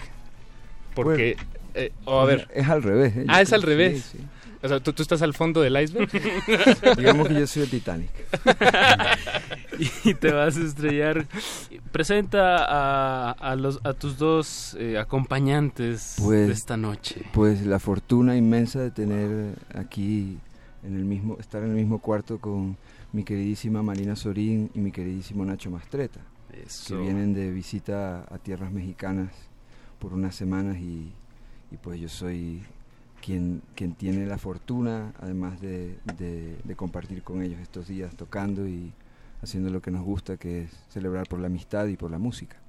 Eso, pues Nacho, Marina, bienvenidos sean. Muchas gracias. Un placer estar con vosotros. De- debo describir eh, que cada uno está así como, como si trajera una espada o un bueno como un inst- bueno literalmente es un instrumento musical. Cada uno trae en sus manos un instrumento eh, eh, eh, Augusto con su guitarra Nacho un clarinete pero Marina ahí sí no sé qué es Necesitamos que nos, que nos ayudes. Yo traje un fonofidel, fonofidel que es una especie de violín trompeta, una cuerda, un- una corneta y data de 1910 por ahí en, en Inglaterra. de 1910 Nace en. Inglaterra Y, y es un instrumento es un instrumento de, de cuerdas o de viento. Y es un megamix. Es un megamix. megamix. Sí, buenísimo. Eh, parece pa- parece un eh, ¿cómo se llama? Un fono, bueno, como la mitad de un fonógrafo. Es como un fonógrafo mezclado con Tiene un, un- violín. Sí, exacto, exacto. Tal cual. Tal cual. es la mejor descripción que Sí. radiofónica que podemos tener en el momento. Totalmente. Eh, buenísimo. Eh, pues eh, bueno, ya, ya, lo, ya lo dijiste Apache, o ya lo dijimos entre líneas, Tenem- tendremos música en vivo aquí en la cabina en unos momentos más. Eh, pero bueno, permitámonos conocer a, a- a nuestros invitados de esta noche. Nacho, tú produ- produjiste, bueno, nada más para, para dar entrada, tú produjiste este disco del que hablábamos hace unos momentos. El Mercado El de los Mercado de los Corotos. Corotos de Augusto Bracho. Y bueno, por ahí es, es- es que se dio esta conexión y por eso estamos aquí todos juntos. Pero en realidad, Nacho, tú tienes una carrera extensísima. Basta. Musical, basta. Pero no vasca. Pues Eh, sí, tengo esa fortuna de haber dedicado mi vida a la música y, y bueno, y de seguir todavía con cosas nuevas, siempre enredando. Ahora el, el descubrimiento de, de Augusto para mí ha sido uno de esos regalos de la vida. También estamos trabajando en el nuevo proyecto de Marina que se presenta ya después de también el tener el show de Odo, otro dúo con el que ha trabajado muchos años. Ahora presenta su proyecto en solitario con canciones nuevas. Y bueno, pues encima hemos llegado a México, a casa de Augusto, y estamos felices. Hace, hace dos días que acabamos de llegar y, y que Ah, vamos a tener la ocasión de tocar y varias veces por aquí, o sea que bueno. que ¿Cómo, no se cómo puede pedir se, c- ¿Cómo fue este encuentro? ¿Cómo se conocieron? eh, ustedes dos. ¿Estaban Pues, en Madrid o en dónde? O sea, ¿cómo fue el encuentro? Estaba tocando Augusto con el conjunto. Creo Ah, que ¿con Xavi? con Ah, Martín Martín. Brun. Es otro de sus proyectos que tiene, maravilloso también. Y, y yo creo que él nos conocía antes porque nos había visto tocar también en, el- en otro local que se llama Café Berlín, donde solemos tocar mucho nosotros con la orquesta. Y ahí fue que se hizo la conexión porque Martín también, que es el percusionista del conjunto, o sea, la otra parte del, del conjunto, eh, Sí. Es el, el que, digamos, hizo el contacto, porque también está trabajando con nosotros desde hace muchísimos años, con el show de Dodó, o sea, forma parte de la orquesta también, donde de, de todo un grupo de músicos que compartimos cantidad de proyectos, ¿no? Realmente. Que, eh, cuando dices la orquesta, ¿te refieres a, a- a la propia? A la, tu- el proyecto orquesta? que tengo Sí. personal, que bueno, que ya no es un proyecto personal desde hace muchísimos años, Claro. porque somos 10 Personal ya. colectivo. Sí, es un proyecto de músicos que llevamos muchos años ya tocando juntos y que se va poco a poco pues, pues sumando más músicos y, y- y se va Mutando. enriqueciendo, ¿sí? va, va, va llegando gente joven también y, y bueno, pues es un, es un proyecto que bueno, creo que, que, que he tenido la suerte de mantener y, que, que, bueno, estoy deseando traer por aquí. No- ¿Nunca han venido para acá? con- No, no hemos podido todavía. Bueno, no es, no es música mayoritaria, entonces, bueno, es Claro, es- difícil despertar el interés. Sí. Pero la verdad es que yo estoy convencido de que si venimos por aquí, tanto a nosotros como al público mexicano le va a encantar. Bueno, si hay, si hay alguien escuchando en la audiencia que, que esté interesado en traer una orquesta de de 10 músicos, ¿to- ¿todos son españoles? No, que va a ir- Eh, hay- eh, europeos, digamos. O, Ah. bueno, o ni siquiera. Hay, hay trompetistas inglés, tenemos eh, Martín Brun, que es de Córdoba, Argentina, Marina de Buenos Aires, el teclista también es porteño, eh, y luego los demás sí somos españoles de diferentes lugares también, pero, españoles todos. Bueno, si hay alguien ahí que está interesado en, en traer a 10 eh, humildes músicos aquí a, a que se presenten, pues por favor pónganse en contacto con este programa y los enlazamos. Pero para acabarse como de convencer, eh, yo los invitaría pues, a las presentaciones que van a tener aquí. Supongo que es como un, un buen extracto, ¿no? De, de- de- supongo que también tocan temas de, de este proyecto con lo que van a estar tocando acá en la Ciudad de México. Tocamos temas de, los tres. De los tres, se campechanean. Exactamente, es un, un campechano, de, un campechano musical. Eh, gracias. Y, y bueno, vamos a tener eh, algunas presentaciones, una muy curiosa, que, que una muy bella que va a ser este domingo en el Foro del Tejedor, que los invitamos a todos. a- todavía quedan boletos, pueden meter en la taquilla virtual del Foro del Tejedor. Ahí estaremos el domingo a las ocho y media tocando además con invitados especiales que son la Bullanga Guerrerense, que es una, es una banda, es la banda que ha venido acompañándome, eh, con la que hemos tocado también en otros, en otros escenarios. Son todos del estado de Guerrero y son grandes amigos, eh, Chepo Lugo, Martín Urquidi y Josué Hernández.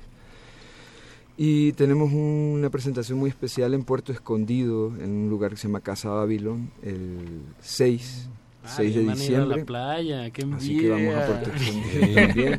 Ese está ahí por la Piedra de la Iguana, ¿no? Casa Babil. Bueno, no Ya, ya te estás viendo. ahí, Ya me estoy viendo en las vacaciones, sí, sí, sí.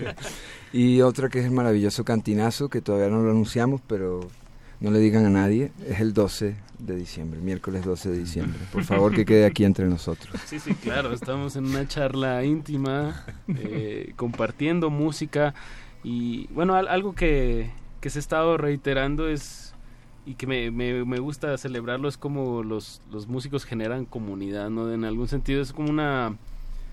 La, una- la excusa perfecta para conocer gente que le interesan cosas y sumar y, y así ha sido, ¿no? Supongo, Nacho, en, en, en toda tu carrera o Sí, al yo menos creo en que los tú últimos años. aciertas de pleno en lo que en el comentario porque creo que es el- la esencia de la música es eso precisamente. ¿no?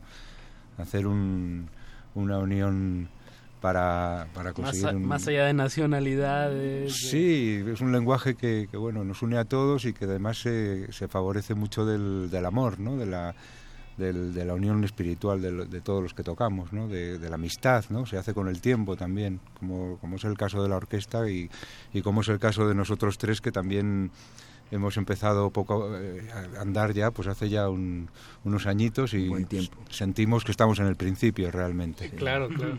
Buenísimo. Sí, bellísimo. Eh, Augusto Bracho, tu disco El Mercado de los Corotos que salió el año pasado. Salió este año, Salió este mayo. año, ¿verdad? Es de este año, claro. Este año han Ya- pasado ya, lo muchas he oído tantas veces que hasta siento que es del año pasado. Eh, fue, eh, recuerdo ver en los créditos a Nacho Mastreta como arreglista, Produ- productor. Productor, arreglista, multiinstrumentista, sí. Bien, bien. Fundamental. Marina también, Marina, Marina, hizo está- coro. tú también María estás ahí. Grabó el cello, grabó el fonofidel y, toda la orquesta tuvo una participación esencial.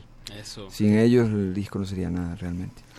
Pues Pues me, me- gustaría escuchar algo de El Mercado de los Corotos, pero como ya lo hemos escuchado mucho, Claro. y no es nada personal, Augusto, No, no pasa eh, pues más bien tenemos a, a Nacho aquí en la cabina, entonces, eh, pues en lo que preparamos aquí lo- la instrumentación en vivo. quisiéramos compartirles un tema tuyo, Nacho, de los que tenemos aquí a la mano, por supuesto. Eh, ¿Tú qué opinas si escuchamos algo de tu álbum La Vida Fácil? Que no es... Uf, me da sí, un que poco es de muy vergüenza atrás. porque ¿Te da como era muy Es adolescente. muy viejo. Claro. O, pero bueno. deja, ¿qué, ¿qué más hay en el acervo de Radio UNAM, Paco? Nada más. eso, tenemos que escuchar eso.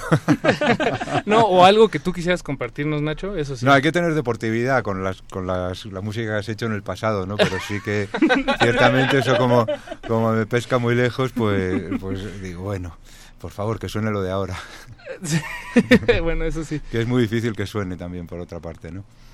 Eh, pues, eh, ¿qué, qué, te, ¿te parece si escuchamos La Vida Fácil? ¿Está bien?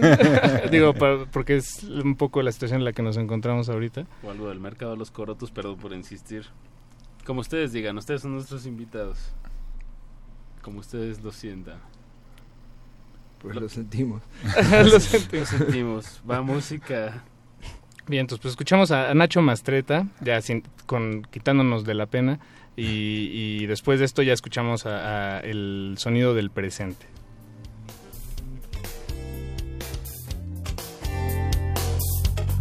Quiero saber que con solo quererlo no basta para ganárselo, no. Dime por qué el cuento de la lechera comienza tan bien, termina tan mal. No sé por qué triunfo y derrota no son más que la misma cosa.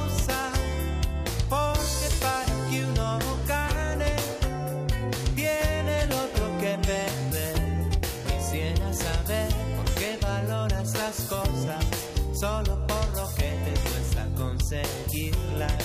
Dímelo tú, es que una chica fácil ha de ser siempre una mala chica. No sé por qué triunfo y derrota no son más que la misma cosa.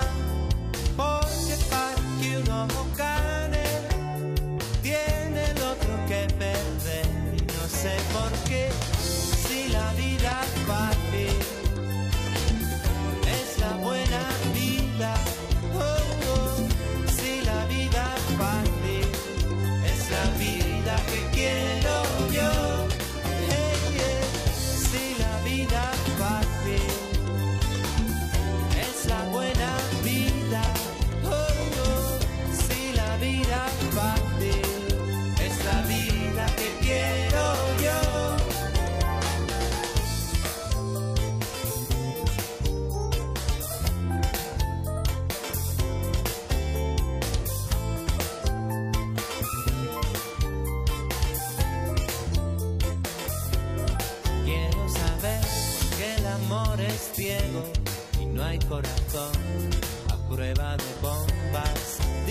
Dime por qué hay cosas que no desearías ni para el peor enemigo.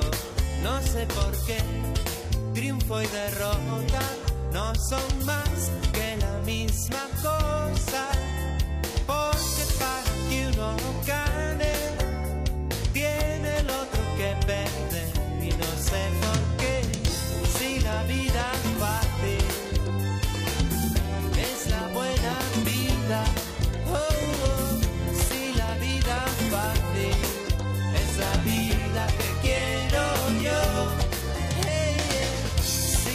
vida fácil.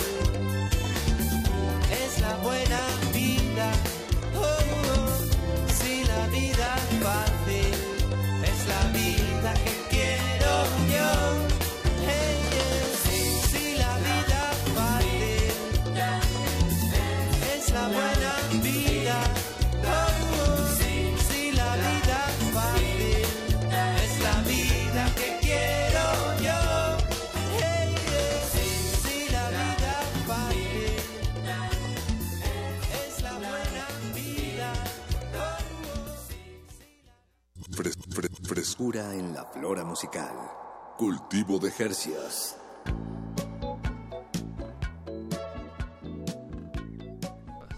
La vida fácil. ¿La vida es fácil, Paco? Pues ya que la vi- ya que la estás viviendo, no tienes de otra.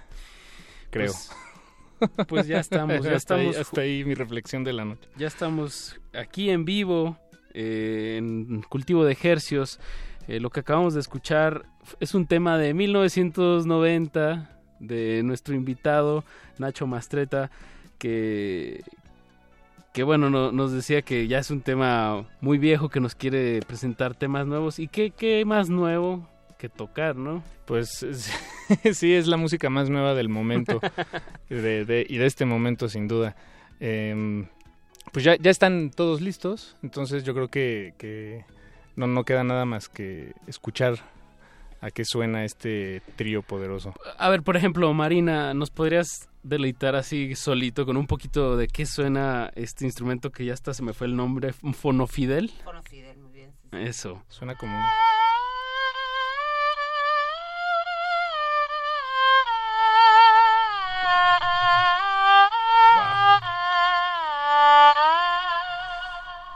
Bien, tenemos también un clarinete y una guitarra, pero ¿qué, qué nos van a interpretar? ¿Qué nos prepararon para esta noche? Vamos a hacer un tema de Nacho Mastreta, un grandísimo tema que se llama El último habitante del planeta, en el que cantamos los tres, una versión hecha para, para disfrutarla aquí en México, con todos los amigos. Música en vivo, son de, to- son de ustedes estas frecuencias del 96.1 de FM, radio en vivo.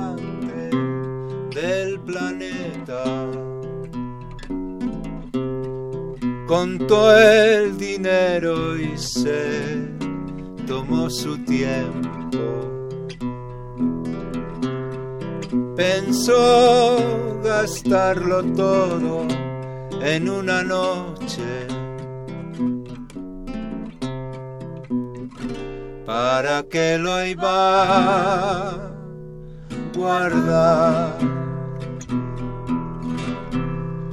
Primero ver que estrena en el cine. Después mi restaurante favorito. Busco en su agenda con una sonrisa para ver a quién llamar. Y pensó quién será tan feliz como yo. Gira el mundo a mis pies para mí.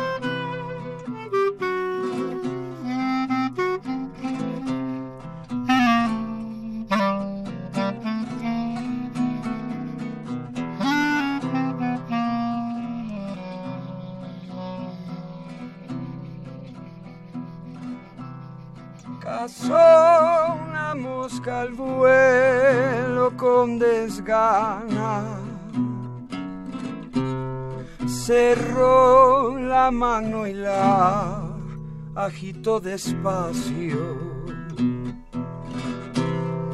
Contó uno, dos, tres, cuatro, cuatrocientos.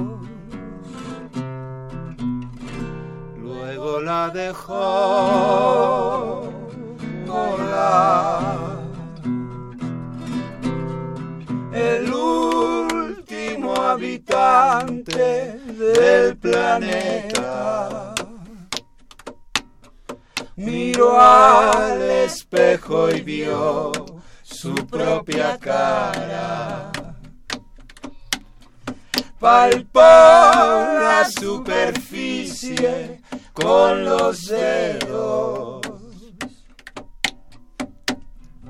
y le pareció brillar y pensó quién será tan feliz como yo. Gira el mundo a mis pies para mí, porque sí. Gira el mundo a mis pies para mí, porque sí. Gira el mundo para mí.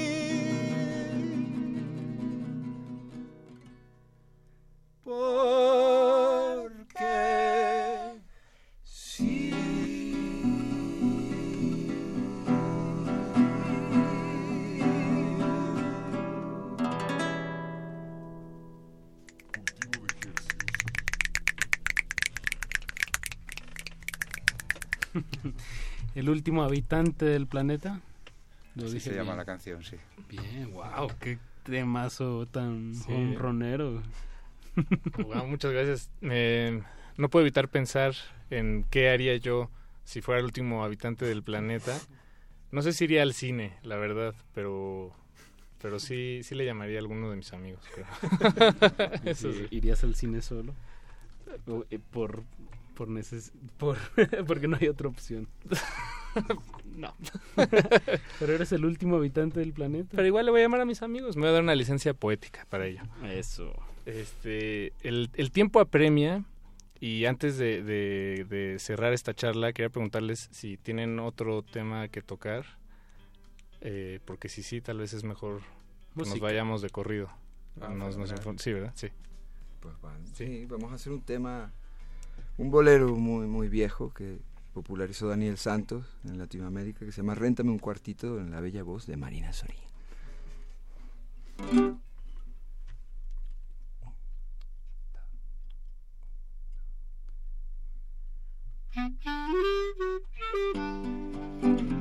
Anuncio clasificado.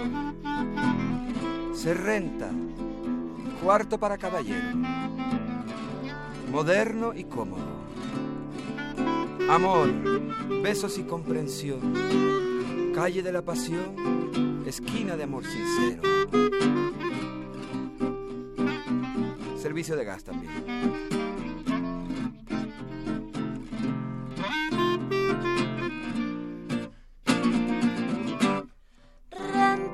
Cuartito en el hotel de tu alma. Quiero estar cerquita de tu corazoncito. Y cuando suspires, suspirar contigo, sentir las emociones que nunca yo he sentido.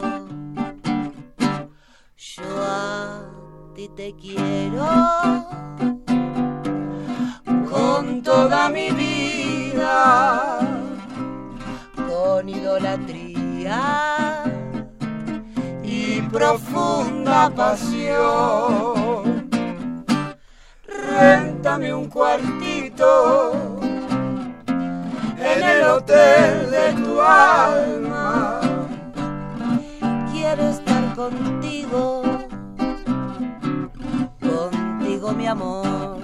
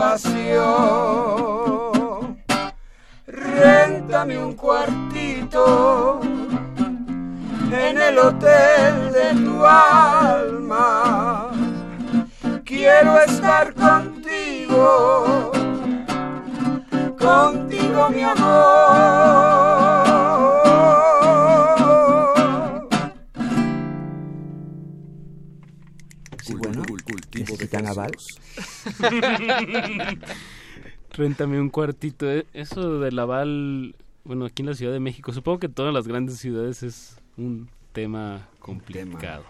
Un disco, digamos. Es un disco. todo un disco. es una contradicción, ¿no? Que te pidan que tengas, eh, que compruebes un inmueble de alguien de ahí si eres de fuera. O sea, que, que puedas comprobar con un inmueble de esa ciudad. No tienes, yo, no- yo no le veo el sentido. O si no tienes que pagar un dineral. Eso será un tema para otra emisión de cultivo de de ejercicios. inmobiliarias. Inmobiliaria de ejercicios. Eh, pues muchas gracias por, por compartir su Ah. música en este espacio. Gracias a Eh, vosotros, por favor. No, gracias, gracias. ¿Qué, ¿Podrían repetirnos las fechas y lugares donde estarán tocando, Con mucho gusto. aprovechando esta visita? Domingo 2 de diciembre, un día después de la toma de posesión del nuevo presidente, en el Foro del Tejedor. Eh, buscan Foro del Tejedor en, en Google, supongo que saldrá perfectamente la página. El 6 de diciembre en Puerto Escondido, en Casa Babylon, con músicos del lugar, también va a estar muy bonita esa, esa ocasión. Y la fecha de, que no deberían repetir ahora porque va, va a salir pronto, pero el 12 de diciembre, Día de la Virgen de Guadalupe, en el puerto de Veracruz, la cantina del puerto de Veracruz, aquí en la Escandón, Ciudad de México. Cantinazo. Buenísimo. Ahí está la invitación para este domingo. Bueno, para los que están aquí en la Ciudad de México, si van a estar en Puerto Escondido. Eh, También. No se escondan. No se escondan. Por ustedes. y qué mejor manera de celebrar, como dices, la, a la Virgen de Guadalupe con música en vivo en el cantinazo. Eh, pues Eh, ahí están les- las invitaciones. Eh, Nacho, ahora sí, te- te- ¿qué opinas si escuchamos algo del reino de Beriberi? Estupendo. Buenísimo, ahora sí. Estupendo. Reivindicándonos. Reivindi- reponiendo errores. Por favor. ¿Algún tema en especial, Nacho? El que te Pues- gustaría que escuchara el Valle de México entero, ¿Qué se te ocurre a ti? Y el cancherito, me parece. el cancherito. Ah, pues venga, vamos con el cancherito, claro. El cancherito que... El cancherito. que- O, o el Blue Perro. que te gusta El más. cancherito es bien alegre. Venga. Una canción un- alegre. De, ¿Qué es un cancherito? Bueno, es una, una expresión porteña para denominar a alguien que, bueno, que se... Eh, ¿Cómo te diría yo? Eh, ¿Cómo lo llamarías? ¿Cómo lo, lo definirías al cancherito? alguien... ¿Cómo sería, negro? Pues alguien En- muy, muy, muy suave, muy... Como muy desenfadado. Ah, eh, Un chingón. De sangre ligera. Un chingón. un chingón. Un chingón. Ah, sería así. Un chingón, ahí va. Un chingón. Ah, bien, bien. bien. Pues escuchemos este tema que se llama El Cancherito o aquí en, en, El chingón. en mexicano El Chingón. El chingoncito, dice nuestro productor Eduardo Luis. Eh, y bueno, y con esto despedimos esta charla. Muchísimas gracias eh, por, por A acompañarnos. ustedes, gracias. Marina, Augusto, Gracias por la música. A ustedes. Y, y volvemos. Nos queda todavía unos 12 minutos de cultivo de ejercicios. Cultivo de Hercios.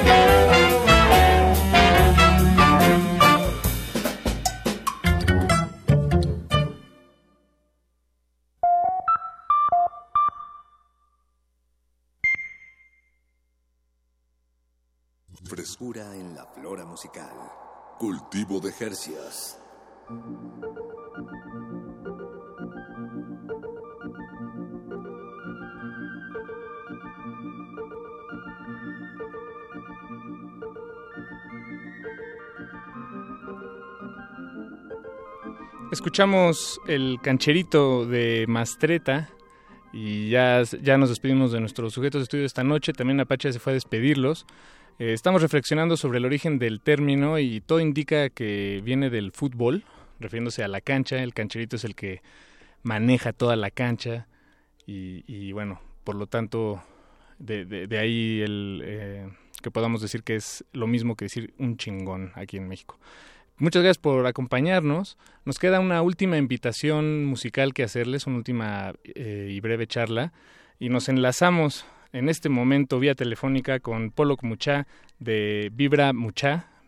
Eh, ¿Estás ahí, Polok? Aquí estoy. ¿Cómo eh, estás? Bien, bien, buenas noches. Un saludo a todo el auditorio que nos escucha en Resistencia. Eso, buenas noches. Este, pues gracias por tomarnos la llamada, Polok. queríamos hablar contigo en representación de, de, pues de todos los miembros de la banda Vibra Mucha que pues están de estreno o están en preestreno más bien. Sí, sí, así es. Estamos este, por presentar justamente el día de mañana nuestro nuevo disco, nuestra producción más reciente que se titula Reggaezón y que eh, son um, arreglos de sones carochos en ritmos jamaiquinos. Así que estamos muy contentos, eh, hemos trabajado mucho tiempo para lograr este, este proyecto y pues mañana vamos a hacer el, estreno oficial para compartirlo con todos nuestros seguidores y con la gente que escucha Cultivo de Ejercicios. Eso, buenísimo, buenísimo, Polo. Pues eh, Vibra Mucha nos, nos acompañaron, estaba revisando en octubre, eh, cuando nos visitaron, fue en octubre del año pasado, 2017. Y pues me imagino que desde su última visita hasta ahora pues se han mantenido principalmente ocupados en pues en composición grabación de, de, este material reggae son. Eh, fíjate que eso nos tomó más bien solo el este año de más o menos de marzo a la fecha.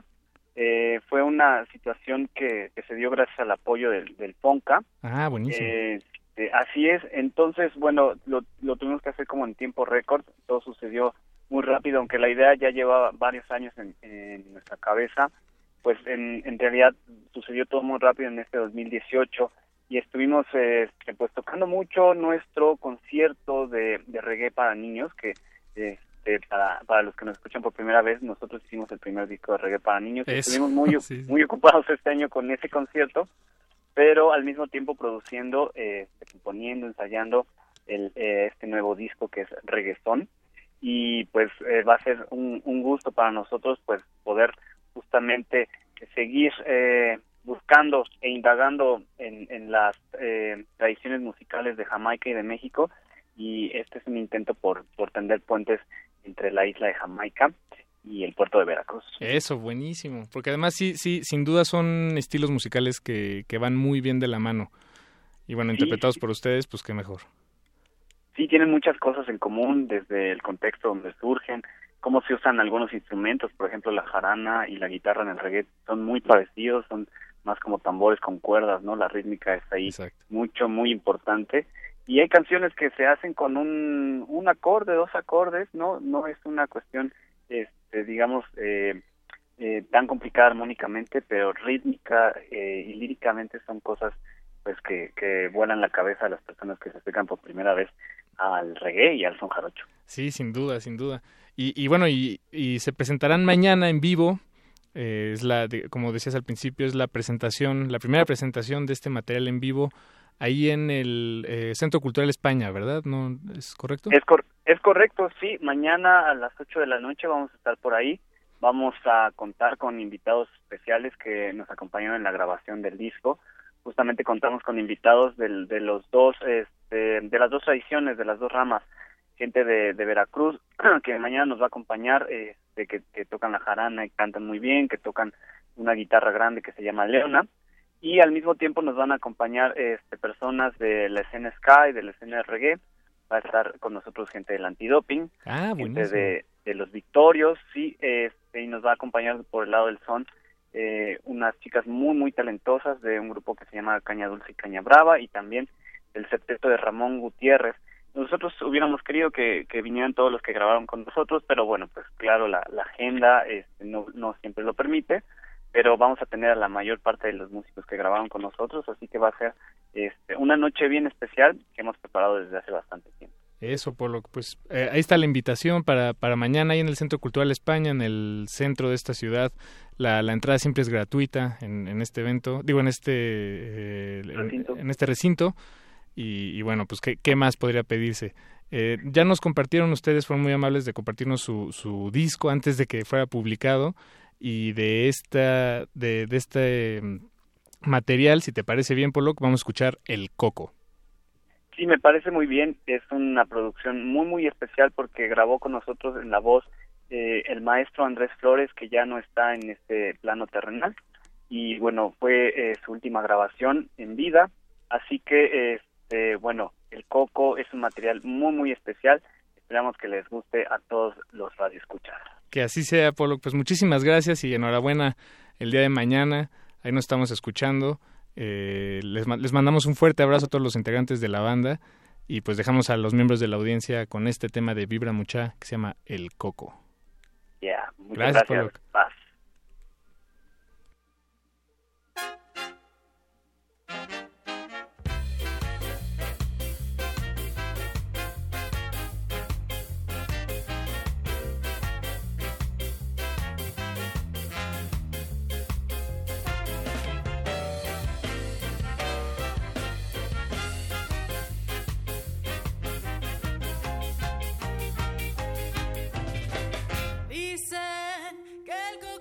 we would.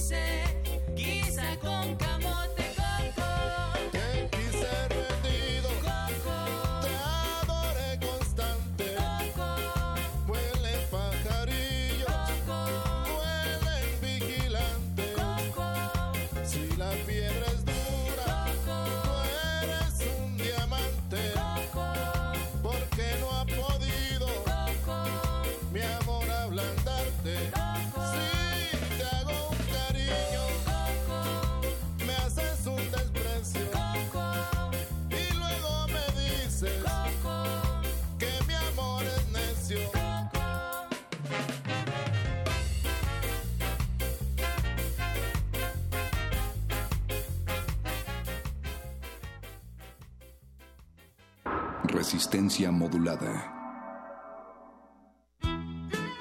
2018. 200 años del nacimiento de Iván Turgenev.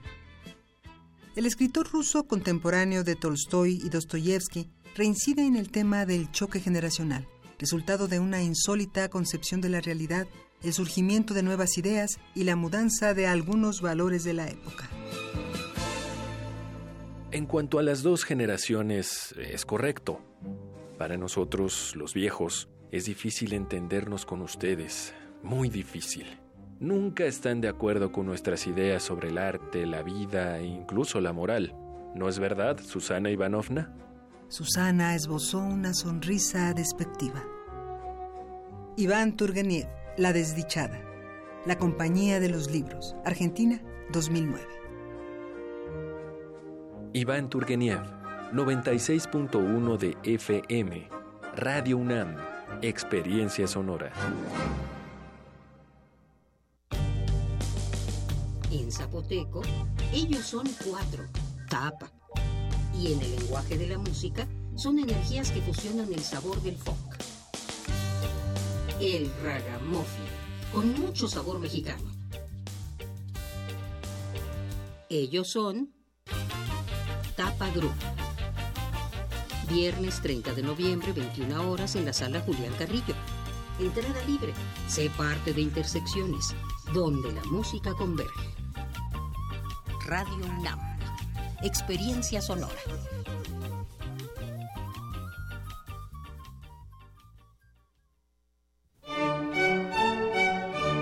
Tenemos la fusión exquisita para ti. Dos esencias finamente mezcladas que al entrar en contacto con tu ser te harán bailar.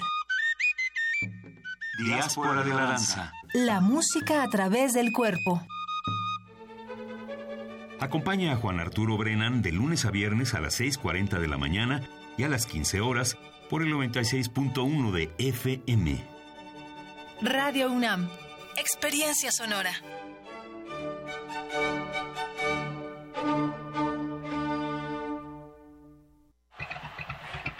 Mm, nada como caminar por las calles y percibir la otra ciudad. Esa alternativa escondida entre el bullicio y el asfalto. Se parte de Escaparate 961. La revista cultural que te ofrece las otras opciones. Viernes a las 15:15 por el 96.1 de FM. Radio UNAM. Experiencia sonora.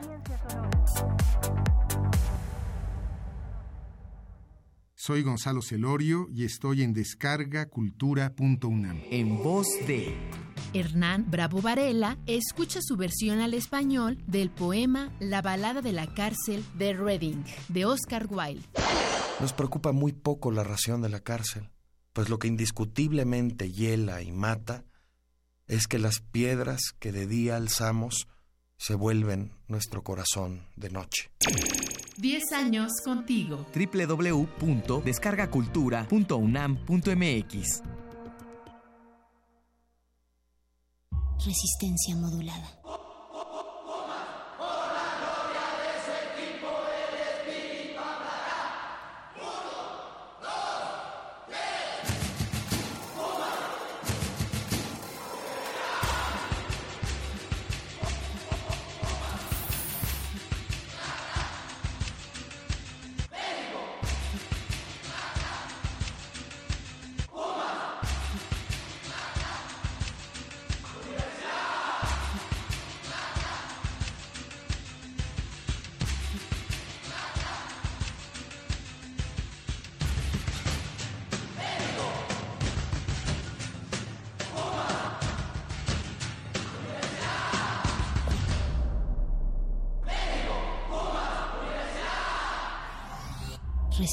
Modulada.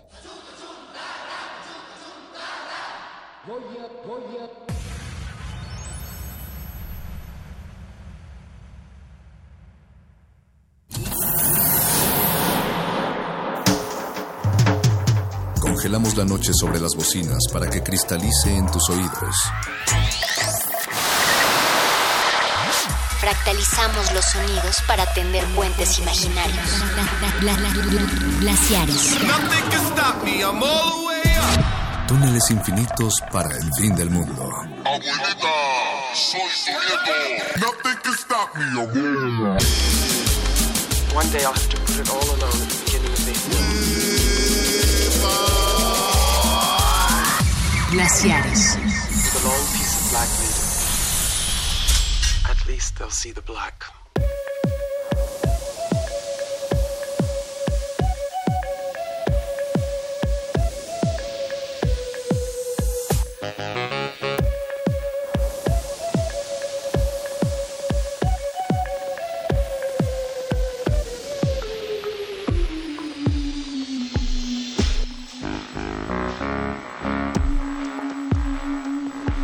Si el tiempo es uno de los grandes tiranos del ser humano moderno, también los obstáculos suelen ser eh, los terrenos propicios para la creatividad, en donde uno puede dibujar y romper esas mismas barreras. Bienvenidos una vez más a Glaciares, los saluda desde este lado de los micrófonos Mauricio Orduña. Ricardo Pineda, aquí a mi izquierda. ¿Cómo estás, Ricardo? Contento, Mau, contento de que ya estamos en la recta final, enfermo como... Como siempre, como, cada año. Como la mitad de la población, como... como por no cuidarte la Dijera semana mi abuelita, qué bueno que no es influenza. Dios quiera que no sea influenza. Bueno, pero el día de hoy está dedicado a un tema muy bonito. Eh, yo podría decir que es uno de mis temas favoritos.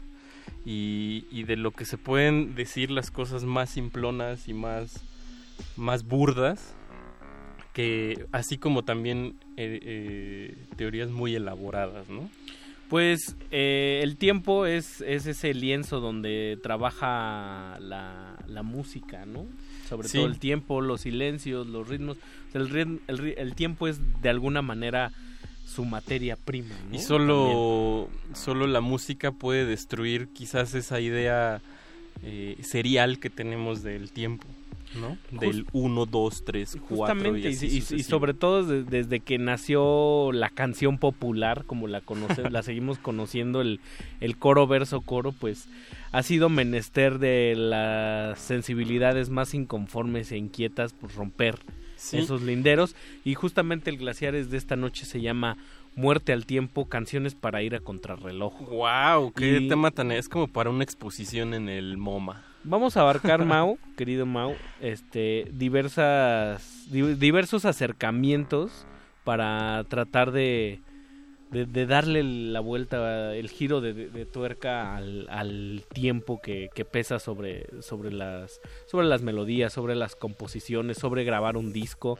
Eh, recordemos que en los inicios del rock, en los 50, este, pues tu canción, eh, si duraba más de tres minutos, era Estaba una cosa, algo había mal ahí, ¿no? Sí. Ahora, Y ahora, ahora- ahora estamos regresando a ese Ahora punto, yo creo que estamos regresando a ese punto, pero, pero de una manera, pues otra vez muy burda, ¿no? Porque hay algo que yo pienso mucho cuando, cuando traemos a colación este tema del tiempo, que es como que en este tiempo ya no está permitido esperar, ¿no? Como que, como que las salas de espera son un sufrimiento horrible y, y ya la gente como que como que estamos acostumbrados a tiborrarnos de seis capítulos de una serie un sábado y no no no nos lo podemos dar como como no no lo podemos dosificar no creemos que que cuando esperas no pasa nada y estás perdiendo tu tiempo pero según yo a mí me han pasado de las cosas más bonitas cuando uno está esperando Justamente, pues es como cuando en la música tú esperas, pues la contemplación o la paciencia o los mantras, pues hacen, e- hacen efecto, ¿no? O sea, Sí. como, como este asunto de la, de la inmediatez, quizás, pues el hedonismo del siglo, Sí. te da el placer inmediato, pero pero a largo plazo te va dejando como, como un discurso desarticulado, atomizado, Fragmentado. em- empobrecido, Sí. ¿no? De alguna manera.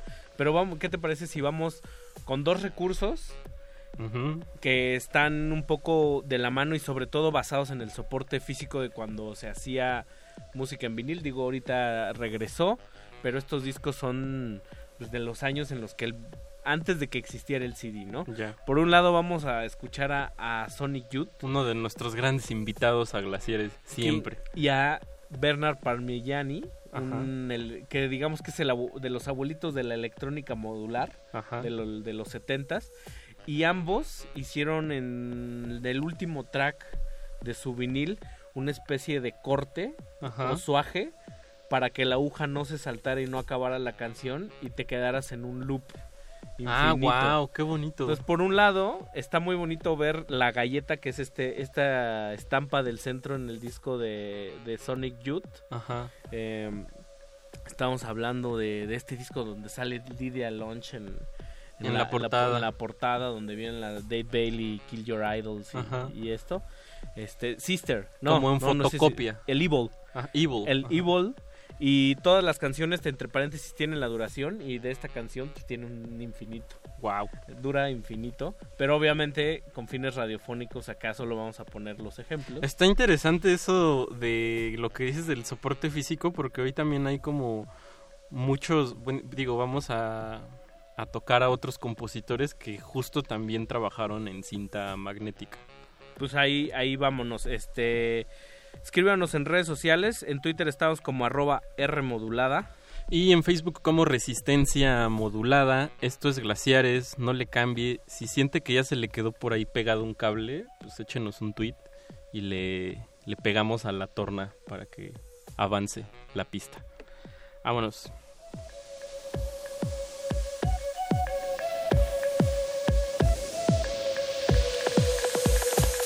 Glaciares. Glaciares.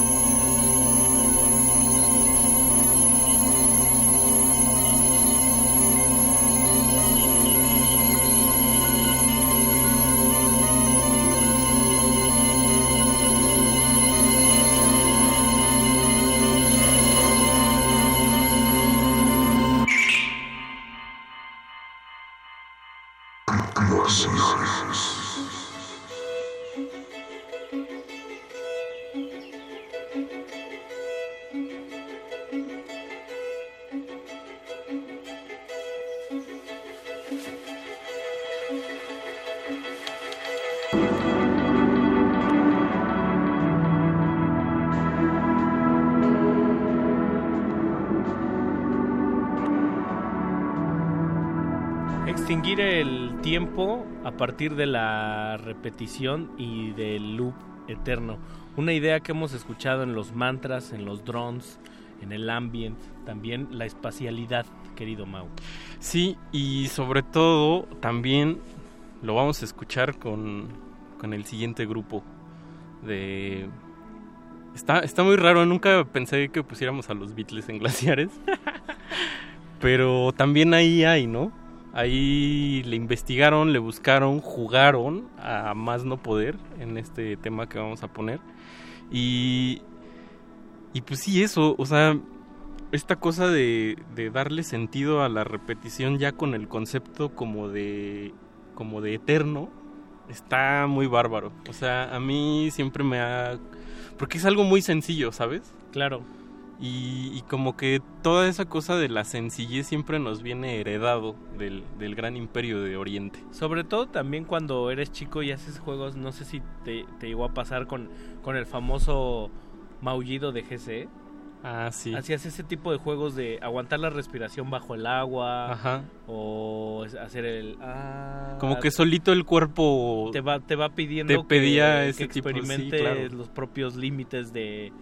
Pues del, del, mundo que te rodea. Sí, ¿no? yo no me imagino así como, como un niño jugando el maullido de GC y de repente despertara su conciencia especial en el... Ah. Exacto, exacto. Después, sobre ser. todo también de, de estar haciendo cosas de forma mecánica, como por ejemplo algo que sucede muy a menudo es que estás viendo una película y estás abandonado comiendo casi un kilo de palomitas sin pensarlo o cacahuates y en algún momento una se te va de lado entonces te das cuenta que te das cuenta que llevas medio bote sí claro no ahí está tu conciencia especial eh, sí en, en un sentido como de como de Salvador Elizondo te diría el instante, ey, ey, ey, ahí, sí, sí. aquí, mano. Exacto. Pues Sonic Youth llama la atención que Sonic Youth se vienen del mundo de la de lo, la vanguardia y de la experimentación y han hecho sendos discos abstractos, pero este es el único track que yo les he escuchado que juegan con la idea de infinito. Ya. Y wow. eso y eso me parece muy curioso en unos tipos que han hecho ruido, que han levanta, rock levantado entre cruzamientos con el arte contemporáneo. Sí. Y, y, también mucho de este, pues de lo que vamos a poner hoy, o de lo que ha sonado, tiene mucho que ver, o por lo menos los artistas, los músicos han estado involucrados con el arte, no solo con el arte contemporáneo, sino con la coreografía, que yo creo que también es un momento, es como un, un espacio muy interesante para para visualizar o para que se vuelva transparente esa idea de del tiempo, ¿no? O sea, yo creo que en la danza puede estar muy bárbaro como esta idea del tiempo también. Quien haya visto Pina sabe de Ajá. O, o el propio Butó, ¿no? El teatro o la, danza, danza Butó. Ajá. Y también los experimentos que hacía John Cage con Chris con con Merge. Ah, con Merge Cunningham. Ajá, justo. Sí, y, y bueno, Cage también es un gran estudioso de, de, toda esa filosofía oriental que llama a la contemplación y, a, y al esperar a que algo suceda, ¿no? Entonces, ¿qué sigue? ¿No tenemos redes? ¿No nos han escrito? Pablo Extinto nos Bien. manda Oye, Pablo, yo quiero pedirle una disculpa a Pablo porque la última vez que, que hice un glaciar solo, que fue yo creo que la semana pasada, este, mi teléfono es muy chafa. Entonces no podía entrar a Twitter y ya todo llegó hasta el final, ya que había cerrado el último bloque. Saludos, Pablo. Saludos. Abrazo. Disculpas, Pablo. Si en el bloque inicial fue el infinito y la espacialidad del tiempo a partir de la repetición, lo que sería como el loop también, que, Ajá. que desde que existió el loop la música electrónica es lo que es también. Sí. Aquí vamos a escuchar el asunto del... Eliminamos el inicio, eliminamos el final y nos vamos a preocupar por el fragmento y cómo los fragmentos y los collages y las dislocaciones de la misma pueden formar también una, una pieza artística, una pieza sonora, sin que esta sea la estructura de coro verso coro. Sí. Y en ese sentido, los Beatles desde Revolution 9, si bien ya había experimentos sonoros y musicales de Sí. este tipo antes, sí fue, sí es un parteaguas, ¿no? Sí, y sobre todo viniendo de, de justo lo que decías al principio, de una banda que tenía muy leído la formulita coro verso, coro verso, que también lo misterioso de ahí es que hasta ahora sigue funcionando, ¿no? O sea, que qué tremenda es la música, digamos, que, que esa, esa fórmula sobada y sobada. Es que el sticker ahí en el inconsciente que no pare la rumba pa pa pa, yo no puedo, es algo que Pues sí. uno no es de piedra, man. Eso sí. Y luego nos vamos a ir con más, nada más y nada menos Qué que, bárbaro. que los Nena, hermano. Uno de los grupos, yo diría, avant-garde de, de México. Mi banda favorita de México. Definitivamente, eh, Jaime López también ha dicho que es de las mejores bandas. Bárbaro. Café Y- Tacuba también. Bueno. no voy a decir nada. Imagínate Pero bueno, saludos a Satélite. y con esa, ¿cómo se llama? La rola de la banda. La rola de la banda, Van a estar un gran pasando- experimento también. Van a estar pasando muchas cosas. Eh, siéntase cómodo y piense en la música como fragmento y cómo los fragmentos también están lacerando, están Sí. taladrando la idea del tiempo. Entonces en algún momento dices, bueno, esto no va a acabar. nunca. Claro, y si, y si a veces, digo, en estos campos de... Yo creo que las dos piezas son muy radiofónicas. Totalmente, Estas dos. Totalmente. Entonces se vale que les mezclemos. Arroba R modulada en Twitter, Resistencia modulada en Facebook. Esto es Glaciares. Vámonos.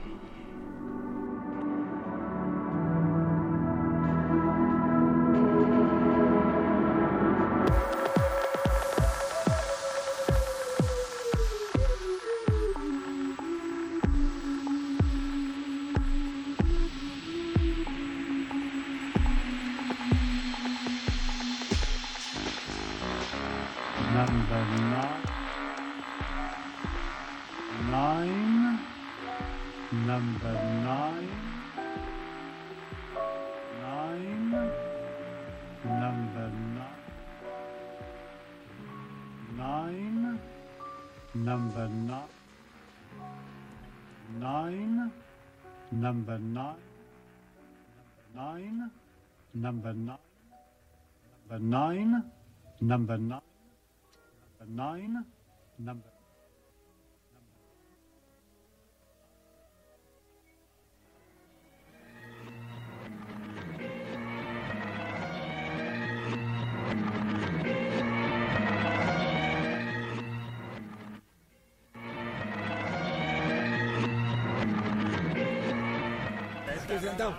Para la banda.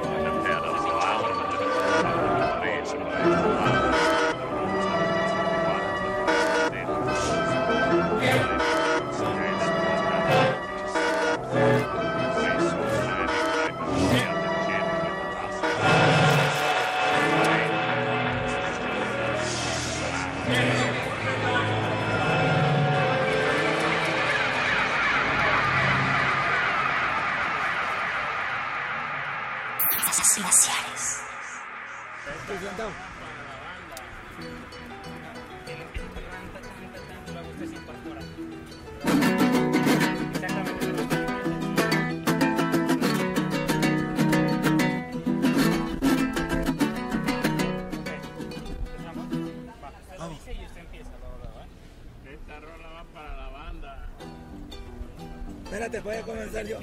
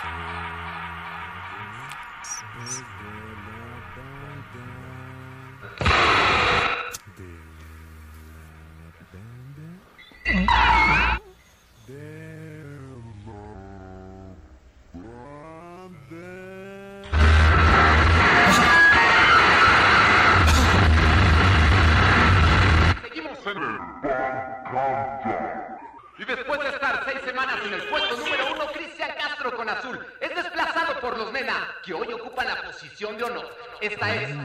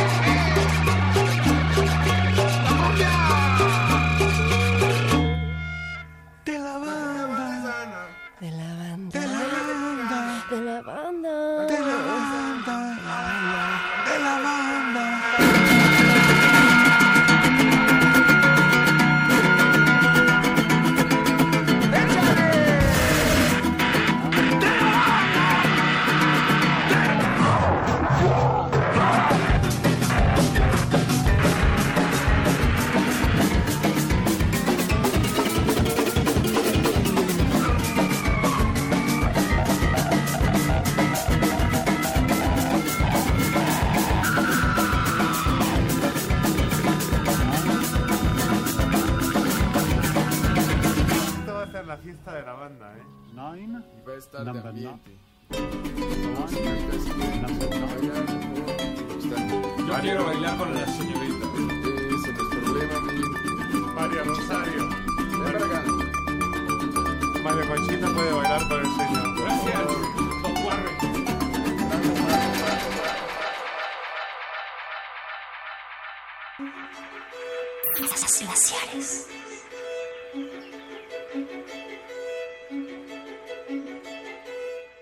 Y desde que el tiempo es tiempo, eh, también el ser humano se ha forjado sus propias prisiones mentales, sus, propia, sus propios bordes. Eh, voy a trabajar ocho horas diarias, le dedico dos horas a mi cuerpo. Animales de costumbres. Animales de costumbres. y sobre todo en el arte y en la música eh, en especial, pues el tiempo es ese es ese verdugo que te dice aquí empiezas y aquí, acabas. Y una forma de transgredirlo es a partir del pues de lo que, que escuchamos, ¿no? Como un collage, como, como una abstracción que parece que alguna vez nos dijeron por ahí que les metieron un micrófono ahí de broma mientras Mientras platicaban. mientras platicaban y sucedían cosas. Eh, una de las agrupaciones más singulares que ha dado la escena del rock mexicano, ¿Qué, los Nena. ¿Qué tema? Abel ¿Qué tema este? De, de la canción La Rola de la Banda. La rola de la banda. Hay como 10.000 cosas pasando ahí, Sí, ¿no? Son jarocho. Pero, y, y se repite. Claro. Entonces, ahí ahorita me acordé de algo muy bonito que sale en este libro. Es un. Es un. Pues un texto de Borges que se llama Nueva Refutación del Tiempo, donde dice que todo aquello que te dé la sensación de repetición basta como para romper eso de. Como el, el tiempo de Cronos, digamos, ¿no? El tiempo Lineal. serial, lineal. Entonces él habla de, de cuando pasa por el panteón donde él dice, ah, bueno, aquí enterraron a mis papás. Y entonces recuerda que en otro momento él pasó y dijo, ah, yo había dicho que yo pasé por aquí y dije, ah, aquí están enterrados. Y entonces se avienta ya, como es Borges, miles de referencias. Digo, vale la, la pena Una idea texto. ahí totalizadora del presente, Sí. del tiempo contenido, ¿no? Sí. Del tiempo pasado, presente y futuro. Sí, y, y esta sensación de la, de la repetición con otra atmósfera y dice, bueno, entonces era otro Borges, ¿no? El Claro. que había pasado. Entonces ya, ahí se mete también a la cosa oriental, otra vez. Que es el Y- tiempo circular, no como la tenemos nosotros, que el progreso, por ejemplo, Exacto.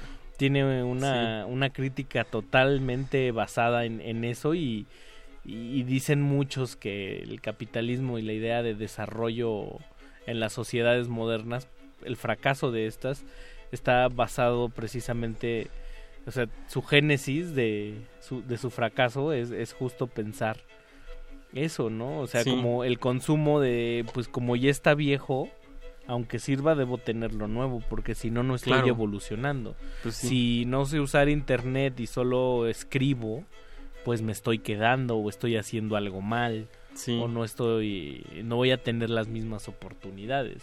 Sí, claro. Y- Es, es una, es una sensación muy fea de los tiempos modernos, ¿no? Que por no ir a la par, eres un rezagado, ¿no? Y, y, y pues yo creo que no siempre, ¿no? O sea, hay gente que sigue grabando en, en viniles o que sigue usando cintas. Y conforme vas, vas creciendo y la, y la muerte se acerca, también te vas dando cuenta que, que hay genios Sí. que, con dos ideas. Sí, ¿no? Y claro. que van a, a que van a destiempo. Claro. En, el, en el jazz eso, eso es más palpable, eso es más notorio, por ejemplo, ¿no? Con, Sí. con las síncopas o los momentos de improvisación o, o los silencios, mientras la melodía en sí misma va alcanzando límites inimaginables. ¿no? Sí. ¿no? Y el tiempo se difumina un poco porque dices, ¿cuánto más va a durar esta, Ajá. esta canción? Y de repente ves el disco lado A 56 minutos, una canción, entonces hay gente que eso le da mucho miedo. El tiempo. Sí, claro. Cuando ve una canción de 56 minutos o una película de 8 horas, dice: Yo no me quiero enfrentar a esto porque esto no es una película. Claro. Esto es un ensayo de mil cosas. La negación. Sí, de- o ven un libro así de gordo y dicen: No, jamás. Para detener Sí. la puerta, ¿no? Sí, sí, sí. y pues bueno, ahí si están escuchándonos, díganos qué otros métodos de transgredir el tiempo en la música conocen. Eh, como por ejemplo, nuestro querido Merzbow. Eh, transgrede el tiempo y el espacio y la elasticidad y la cuestión física del sonido a partir de la distorsión y la violencia, ¿no? Sí. Ay, por, deci- por decir algo. Sí, claro. Sí, ¿no? sí, sí. Y Brian Eno, por ejemplo, las frecuencias las pone todas espaciadas, ¿no? Para Sí. y dándole un lugar físico a me- siempre me he imaginado el ambiente de Brian Eno como como que él la pensó como un líquido para llenar una jarra enorme. Un, como... un, un rotoplas. Ajá, pero titánico, así. Sí.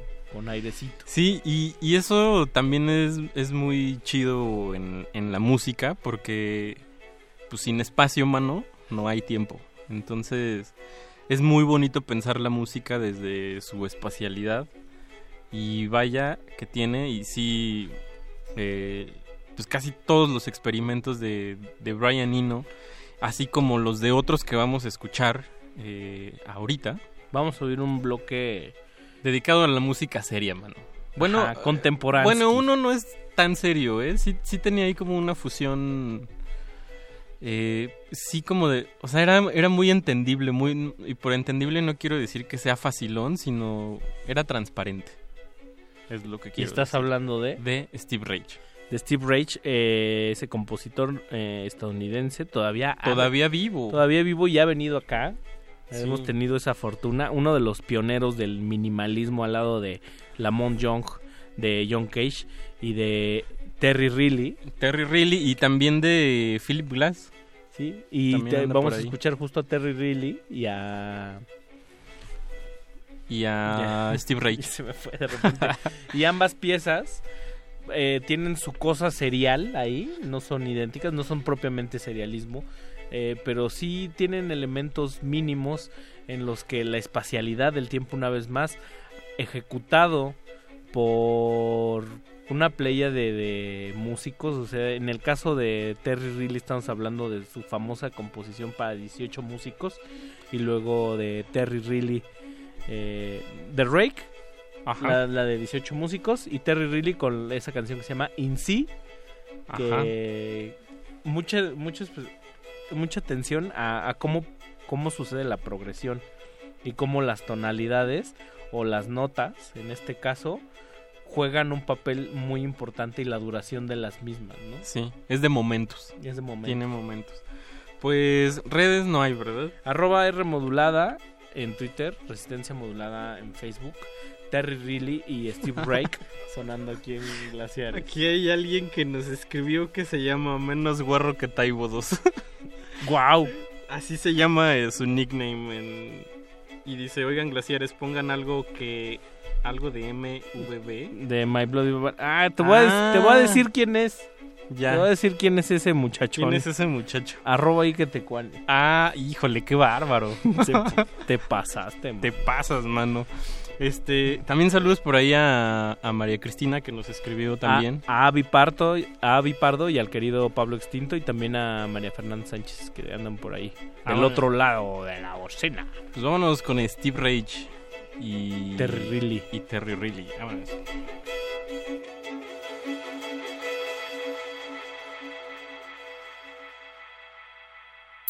Glaciares.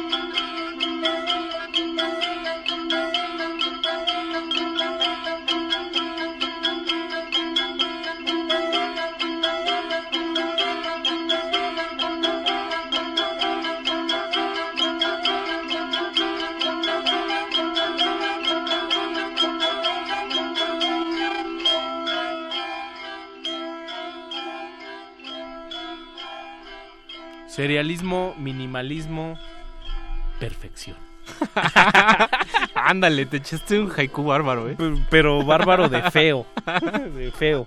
Steve Rake y Terry Riley. Recordemos, Terry Riley, para los fans del rock, ahí este fue integrante de Velvet Underground, nada más y nada menos que junto con John Cale, que a su vez era alumno de John Cage, y de John Cage que trabajaba con Stockhausen. Entonces, está toda esta playa de, de músicos revolucionarios, eh, pues interconectados de alguna manera y tratando de explorar Otras otros disciplinas también. y ¿no? otros horizontes y de nutrirse de, de muchas cosas que no estaban tan a la mano en ese entonces. Religiones. eh, Hablaba, nos decía- danza. nos decía Paquito de Pablo, nos recordaba eso que, que pues estaba la, la influencia de, de la, del hinduismo, ¿no? De los Sí, ragas, de los zen. los drones, los man, los, los mantras, Los mantras. los mantras. Los Beatles justo también cuando, justo en el álbum blanco, eh, previamente, eh, pues regresan decepcionados del Maharishi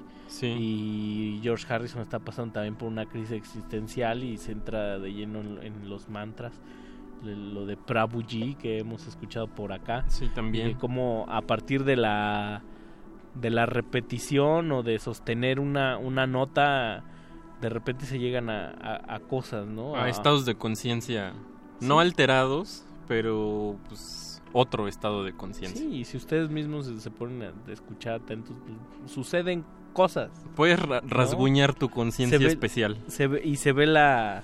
Se empiezan a ver las subcapas. las- Exacto. Este, no, no, es, no es solo la milanesa que está arriba, es el, el jamoncito que viene dentro. Es el nerviecito el que viene quesito, adentro. El quesito fundido ahí, ya lo, dices, ah. Claro. Yo había sentido un mazacote salado nada más y, y mira si le pongo atención.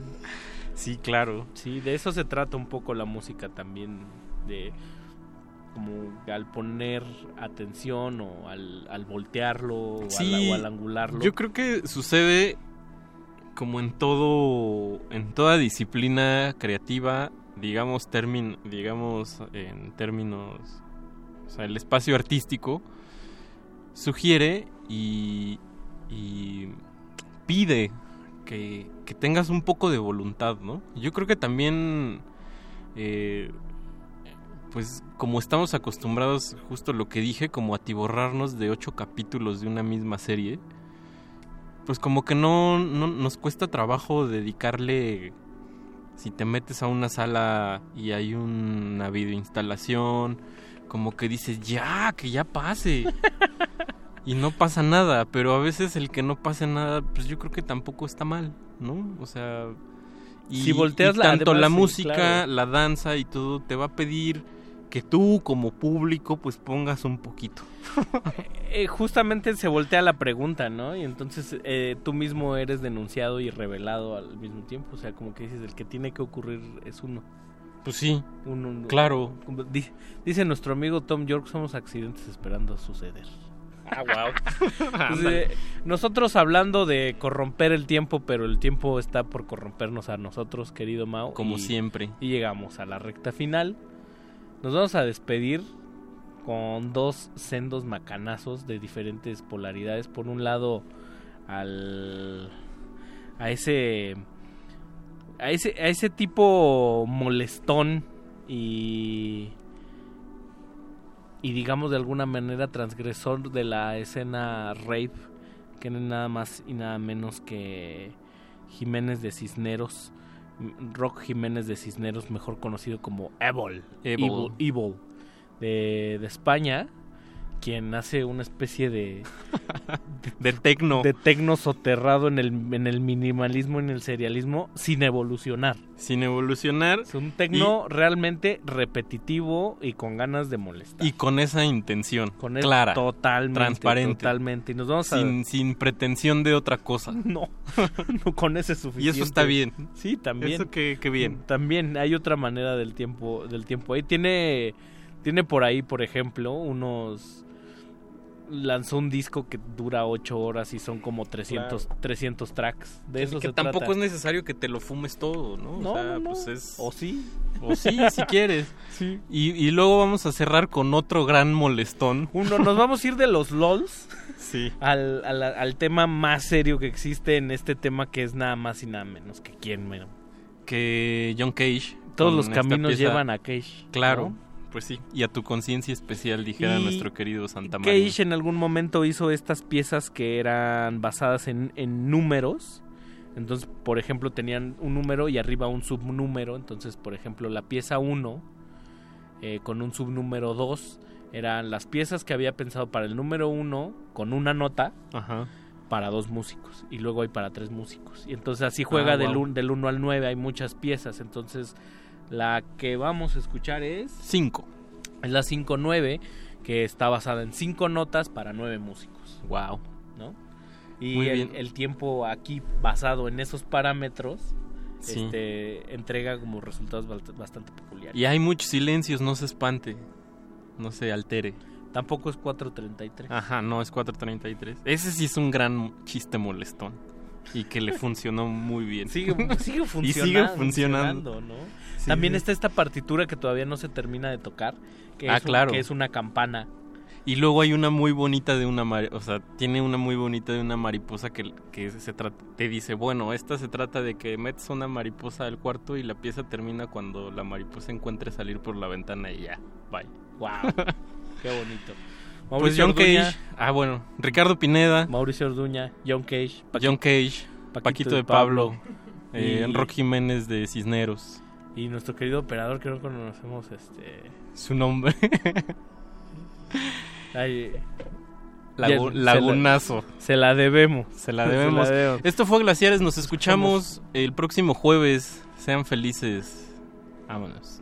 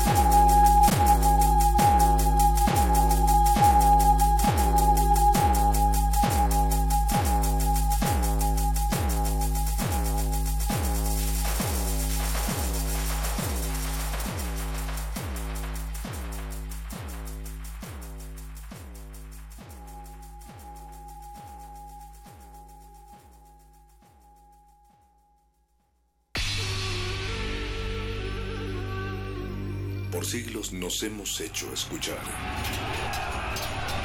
Nacimos como parte de esa inmensa mayoría. Hablar, Escuchar. debatir, proponer, cuestionar. Está en nuestra naturaleza. Instrumentos de conciencia de nuestro pueblo. Usamos el sonido porque atraviesa obstáculos. Muros, fronteras. Nosotros somos la resistencia.